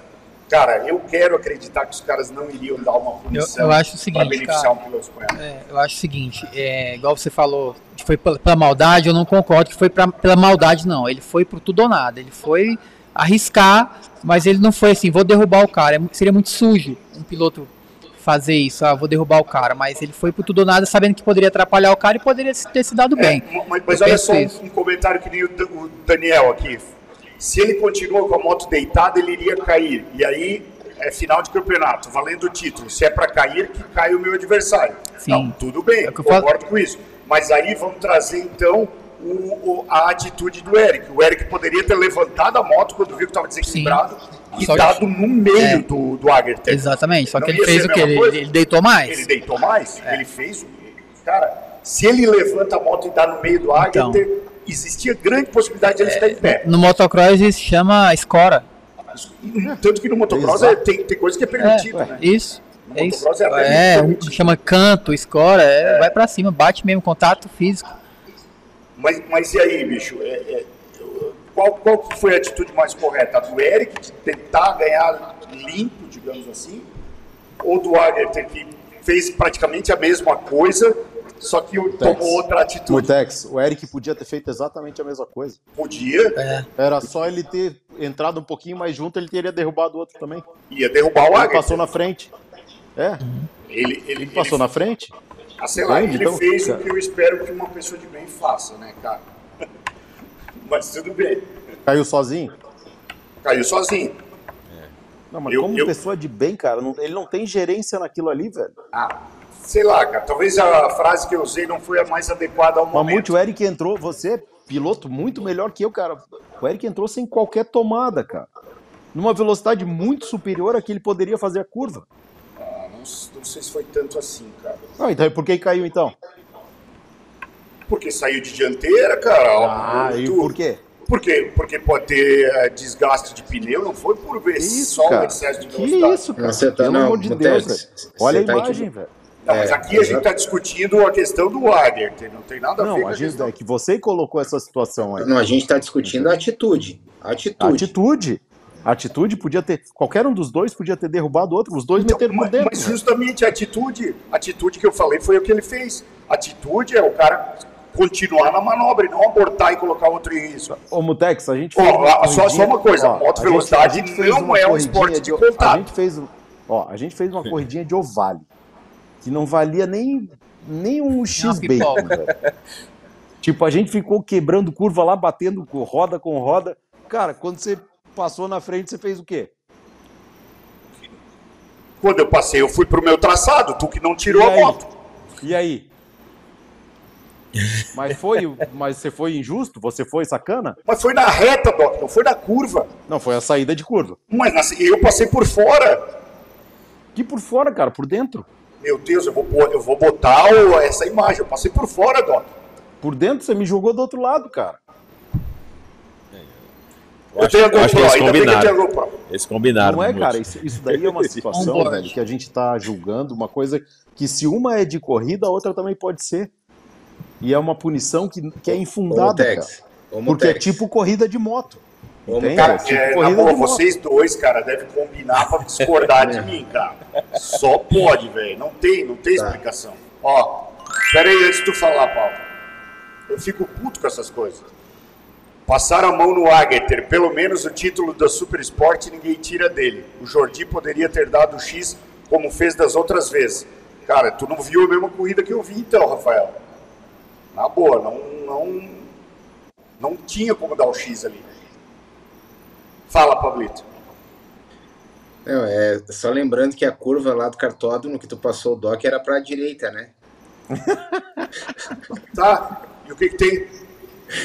Tu passou por dentro, cabeça. Meu Deus do céu, cara, mas. Bom, tá bom, eu sou mentiroso então. Então tá bom, eu sou mentiroso. Tá, cara, tá Não, filmado, cara. A gente tá discutindo filmado, uma cara. situação. Tá filmado, cara, pelo Ô, amor de Mutex, Deus. olha só, olha só. Você passou ele por dentro, cara. E você deixou. A hora que o Felipe tentou voltar, daí que o guidão da moto dele bateu em você e ele caiu, cara, não lembra? Meu Deus do céu. Vamos ao tira-teima. Doc, não foi isso? Vai lá e Cara- assiste o vídeo que eu vou mostrar, inclusive, o lado que bateu, cara. Mas, Assiste o vídeo, mas o tá. Mutex, a mensagem tá que tem que ficar é que não houve. Isso aí é o contato. Sentiu o contato, veio e derrubou. Foi nada. Foi nada. É, segue o jogo. É, cara. Tá, esse assunto não vai ter, não vai ter, não vai ter jeito. Vamos passar pro MotoGP, porque já deu 2 horas e 20 e a gente tem que terminar logo esse, esse- essa live aqui, pelo amor de Deus, cara. Vocês me, vocês me deixam, eu até me perco aqui, cara, os meus argumentos. Vai lá, a, a pergunta do Doc aí do começo. Quem que foi o nome da- do final de semana? Eu Posso responder primeiro? Ah, começa. Bastianini, claro, né? Bestia. Sem sombra de dúvidas, né? Bastianini, claro, né? Claro.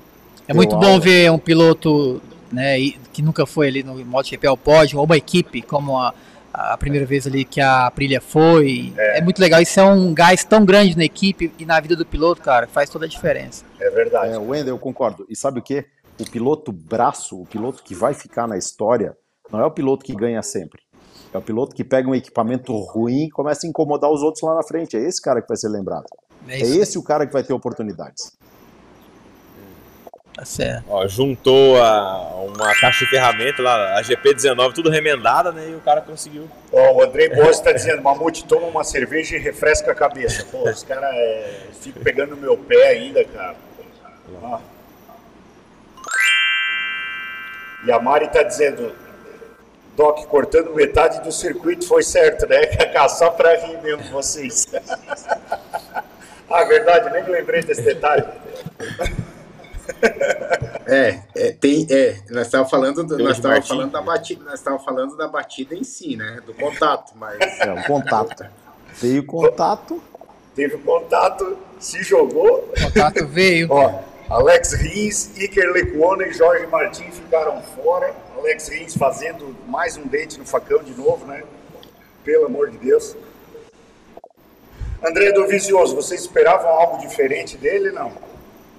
Hum, é, É não. olha, eu não, nessa primeira corrida não. O cara Não, tá né? um ano parado, mais que normal. A moto é totalmente Normal. diferente da, da moto que ele pilotava. É uma moto com outra configuração, outra pegada. Vai demorar um pouquinho para ele se adaptar. Eu não esperava mais muito além disso. Achei que foi, foi legal. Um nome legal aí. É. Ficou muito tempo fora, não É. tem como. Miguel Oliveira, eu acho que ainda não está recuperado, né? Luca Marini, 18º Morbidelli, que também está voltando Mesma agora, coisa. Ficou, ficou fora há bastante tempo, não tem nem como cobrar Estreando nada na dele na, na né? equipe oficial. Hã? É. Mas é legal ver ele nas cores oficiais da, Ah, da legal, Yamaha. o capacete já, né? dele Muito. ficou da hora, né? Homenageando a equipe, né? Ficou, ficou bem legal. 17 Valentino Rossi, está mais preocupado em voltar para casa e ver como é que tá o bebê. É, a, a- a- esposa com o bebê. 16 Danilo Petrucci, 15 Alex Marques, 14 Stefan Bradel.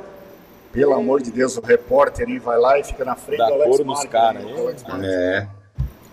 Vinhales, gostei, 13 andou em, em- entre os 10 na, na- Q2, É, foi direto pro Q2, né? direto pro Q2.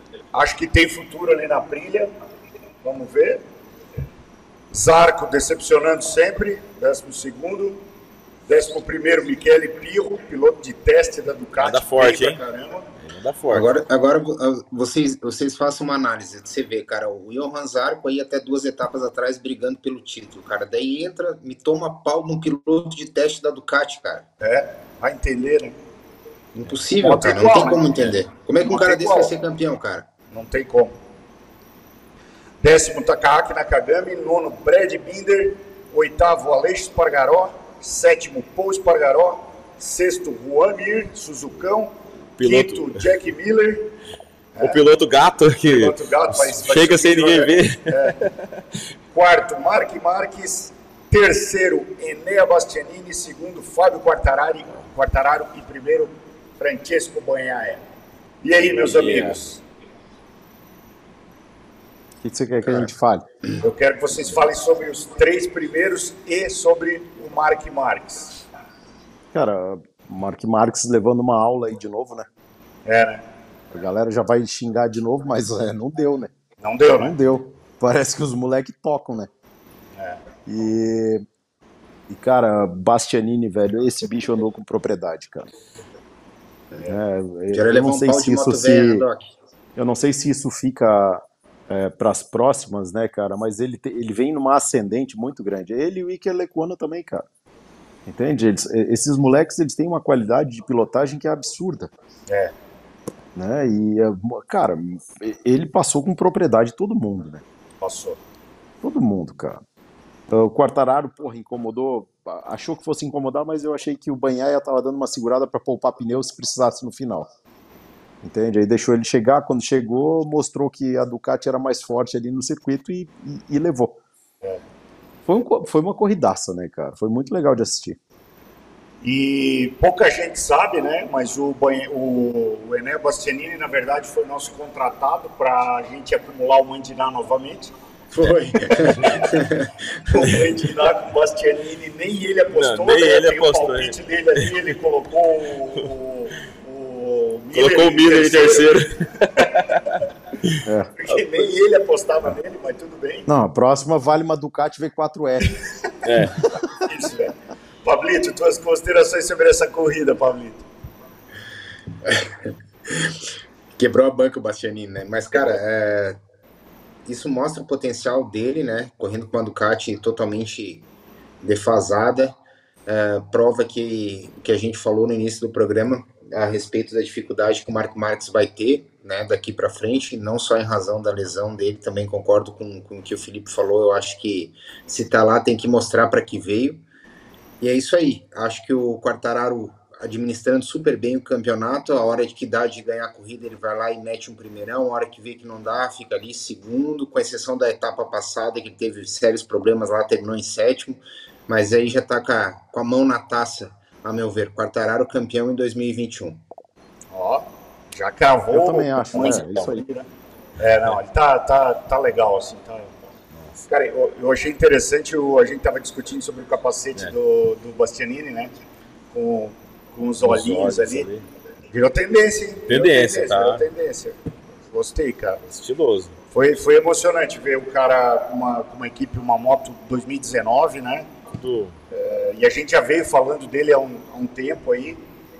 E, pô, A equipe botou o moto pra andar, né? O preparador acertou É. tudo. Exatamente. Exatamente. Será que, que eu passo esse videozinho aqui? Não, não vou passar porque, olha só. Vamos voltar à polêmica? olha onde é que os caras estão, velho. Os caras estão, meu Deus do céu, não vou nem falar nada. É, Wendel. MotoGP, Wendel. Assistiu? Assisti sim. Foi topíssimo, né, cara? Então, é o que eu falei agora há pouco. Fico feliz demais com o piloto novo aí no, no pódio, porque dá um gás muito grande na equipe. A equipe consegue patrocinadores novos para se manter no campeonato, para conseguir lutar mais forte nas próximas etapas. Isso faz uma diferença muito grande no, no show que é o MotoGP. Para essa equipe aí se manter, É. continuar e vir mais forte, talvez. Mas sabe o que, é, Wendel? Ah. Wendel, deixa eu te falar uma coisa. Sabe quem é que, sabe quem é que vai lucrar com esses louros do, do, do Bastianini? Ah. Porque a, sponsor- a, a 20 spon- Sponsorama acabou. Entendeu? É. Ele vai pra Gressini, então, cara, quem vai lucrar com essa atuação dele é a Gressini. É a Gressini, É verdade. exatamente. É verdade. Vou deixar um espólio aí para eles. É, é isso aí. Assistiu a corrida? Puxa o microfone. Assistiu o MotoGP?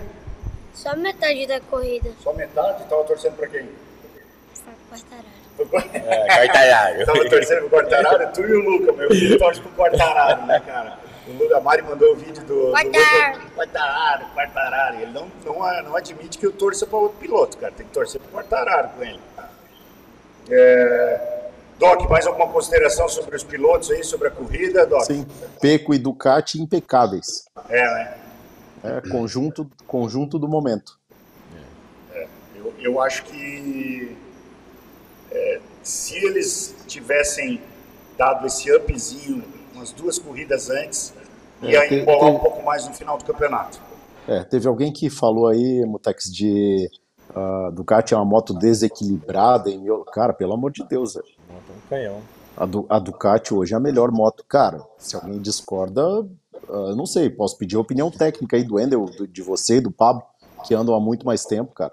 Mas a Ducati hoje tá é disparada a melhor moto do, do, do campeonato aí. É, por isso que tem mais, né? Tá dominando também o grid. É a melhor. Tem mais tem, moto girando, tem mais É. telemetria para analisar, mais dados. Tudo é favorável, né?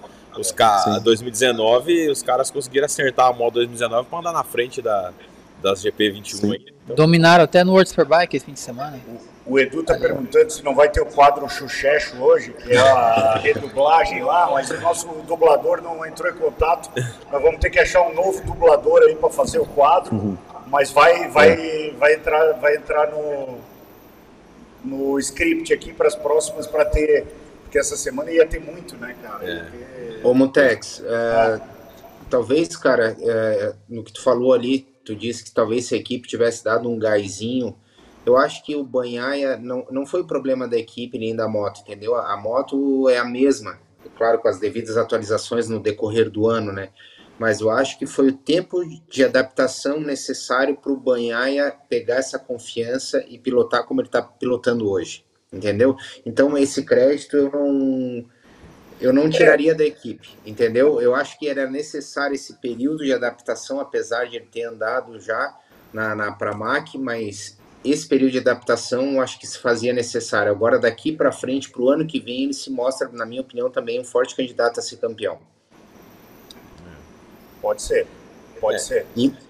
É, e o, o, o Quartararo agora tá aparece, aparecendo que tá administrando, não tá mais se colocando em risco no final. né? Ele viu que não ia chegar, ele já não, não ia ser atacado pelo, pelo Ba- Bastianini, mas também não chegaria no pego. Então ele se garantiu para pontuar. Então ele ficou, ficou nítido isso na corrida. É isso aí. É, final de semana vamos ter Superbike lá em Goiânia. Já estou aqui para Brasília, sigo amanhã para Goiânia. Vou esperar o Doc, vai fazer o treino de quinta, Doc. Vou, claro. Quinta-feira vamos estar na pista. Tô É, o louco para Mutex, eu sou aplicar. dúvida, tá? Eu sou dúvida pra corrida aí. Eu, eu tive um, um pequeno acidente ontem de jet.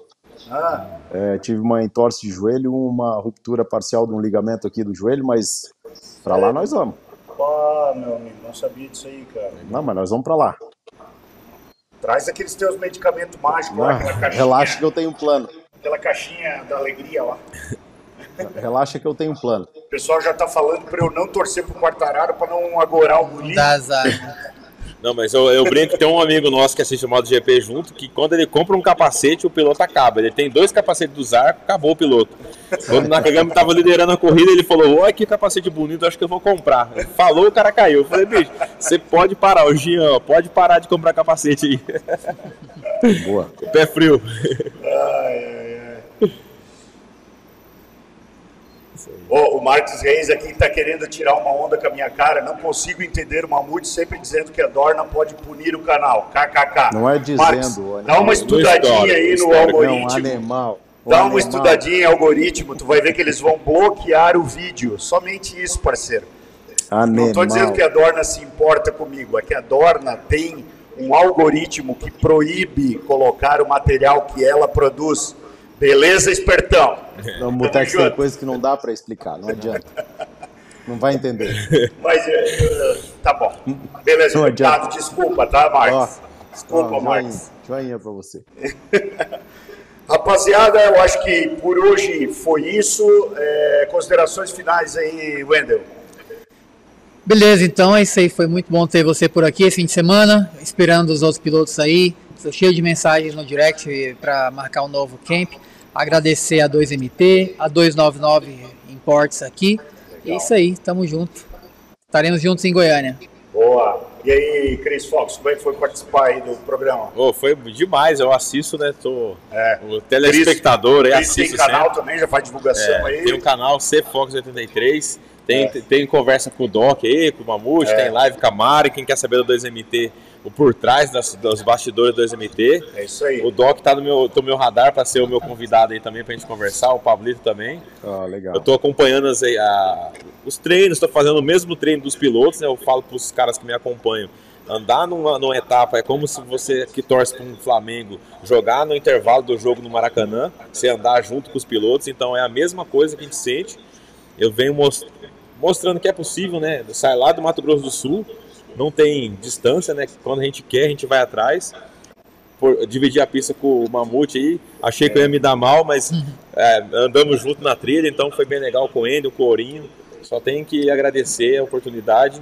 E quem quiser saber mais aí, me, me segue lá no CFox83, que eu tenho bastante vídeo legal lá. Fala aí, Wendel. Deixa eu só finalizar aqui, senão eu vou apanhar, cara. Claro. Galera da W Vaz Racing mandando um monte de mensagem aqui, então mandar um abraço pra todos eles aí, ó. É, um monte de gente mandando mensagem, então o Iovantes também, cara, batalhador vem lá de Rio de Jataí, Jataí, né? anda mil quilômetros pra vir treinar em Brasília. É. E um grande abraço para as minhas duas filhas, estão em casa assistindo. Valeu. Legal, cara, legal. Ó, a galera mandando abraço pro Ourinho aí. Ourinho, como é que foi participar do programa aí, meu parceiro? Foi bem legal. Foi legal? Curtiu? Vai fazer o teu canal agora? Vai começar a gravar? Como é que é teu Instagram aí pra galera te procurar lá? Orion 78. Ourinho 78. 78. Por que 78? Porque meu pai nasceu em 1978 e porque ele usava. Ah, muito bom. Gostei, Ourinho. Obrigado pela participação aí. Doc, considerações finais, meu amigo. Pô, cara, que, que massa que foi o programa hoje aí, cara. Um pouco estendido, mas legal, cara. Obrigado pela participação de todos vocês aí. Do Fox, do Endel e do Ourinho, cara. Isso aí engrandece muito o bate-papo que a gente tem aqui. É, queria mandar um cara que eu esqueci o nome aqui, a merda, mas que me chamou de asno. Mas, é, porra, esqueci o nome dele também, já passou batido, cara. Mas queria falar que é exatamente isso que a gente falaria se a gente tivesse presente aqui com, com todo mundo. Então, vamos para Goiânia, né? Semana que vem tem outro bate-papo aí e acelera. Uma ótima semana a todo mundo aí. Show de bola. Vai lá, Pablito. Cara, quero mandar um abraço pro Magnum, que deve estar aí com vocês também, apesar de não estar aparecendo. Amigão querido, cara, com saudade dele. Quero agradecer o Fox, mandar um abração para ele também. Obrigado por acompanhar a gente, Fox. A gente te acompanha também. Muito legal, cara, teu conteúdo. Wendel, parabéns pela iniciativa, cara, pioneira no Brasil. Assim que as coisas se abrandarem eu tiver a oportunidade, eu quero participar sim. Quero muito, cara, deve ser muito legal. Quero desejar uma boa sorte para vocês que vão estar na etapa do Superbike Brasil semana que vem. A gente vai se falando, obviamente. E desejar uma excelente semana para todos e agradecer todo mundo que estava acompanhando a gente aí. Valeu. Beleza. Eu quero falar também que hoje estava programado para falar do GP Gerais, mas não deu espaço, cara, foi muito corrido aqui. É, vamos falar do GP Gerais na semana que vem, a gente fala do Superbike Brasil e do GP Gerais. Iríamos falar das 24 horas de Boldor também, que é a prova de Endurance. Vamos falar semana que vem. Daí a gente já prepara o material, dá uma estudada também, porque esse final de semana eu estava Intensivo aqui, foi bem complicado. Não tinha nem força para mexer no Não, celular. não, tinha- eu queria chegar no hotel, ir pra banheira, tomar um banho e Descansar. e descansar. E Rapaziada, para onde, Mutex? muito- Queria chegar no hotel e para onde, Mutex? Tomar um banho de banheira, banheira. né, cara? Tomar um banho de banheira, Ah, tá. né, cara? Aí, Pablito, hein? E descansar. É, tá bom, tá bom. Mamute, o pessoal falando para falar da Copa HRT, né? Vai ter a última etapa em novembro, em Campo Grande. Todos os convidados aí a fazer, quem quiser assistir, eu vou estar lá gravando, divulgando. Vou tentar, vou tentar andar de 400 agora com os ensinamentos do Wendel aí. Legal. Pelo menos eu não quero ficar em último, né? Já estou no lucro de chegar, completar a corrida. Então, Copa HRT não vai ser no feriado de 15 de novembro, todo mundo convidado aí. Boa. Beleza, obrigado, Wendel, pelo, pelo final de semana maravilhoso aí. A gente vai voltar. Obrigado a todos vocês. Não deixe de se inscrever no canal se você não está inscrito. Sigam os vídeos semanais aqui, tem toda semana, tem os drops. Se você não conseguiu assistir o vídeo inteiro, também tem ah, o Spotify que vai lá para o canal, o podcast. Então, fiquem ligados aí, porque a gente sempre está falando sobre moto. Obrigado a todos vocês. e um chute na bunda que quem reclamou aí do nosso conteúdo. Valeu, um grande Valeu, abraço. pessoal. E Tamo junto. Acelera!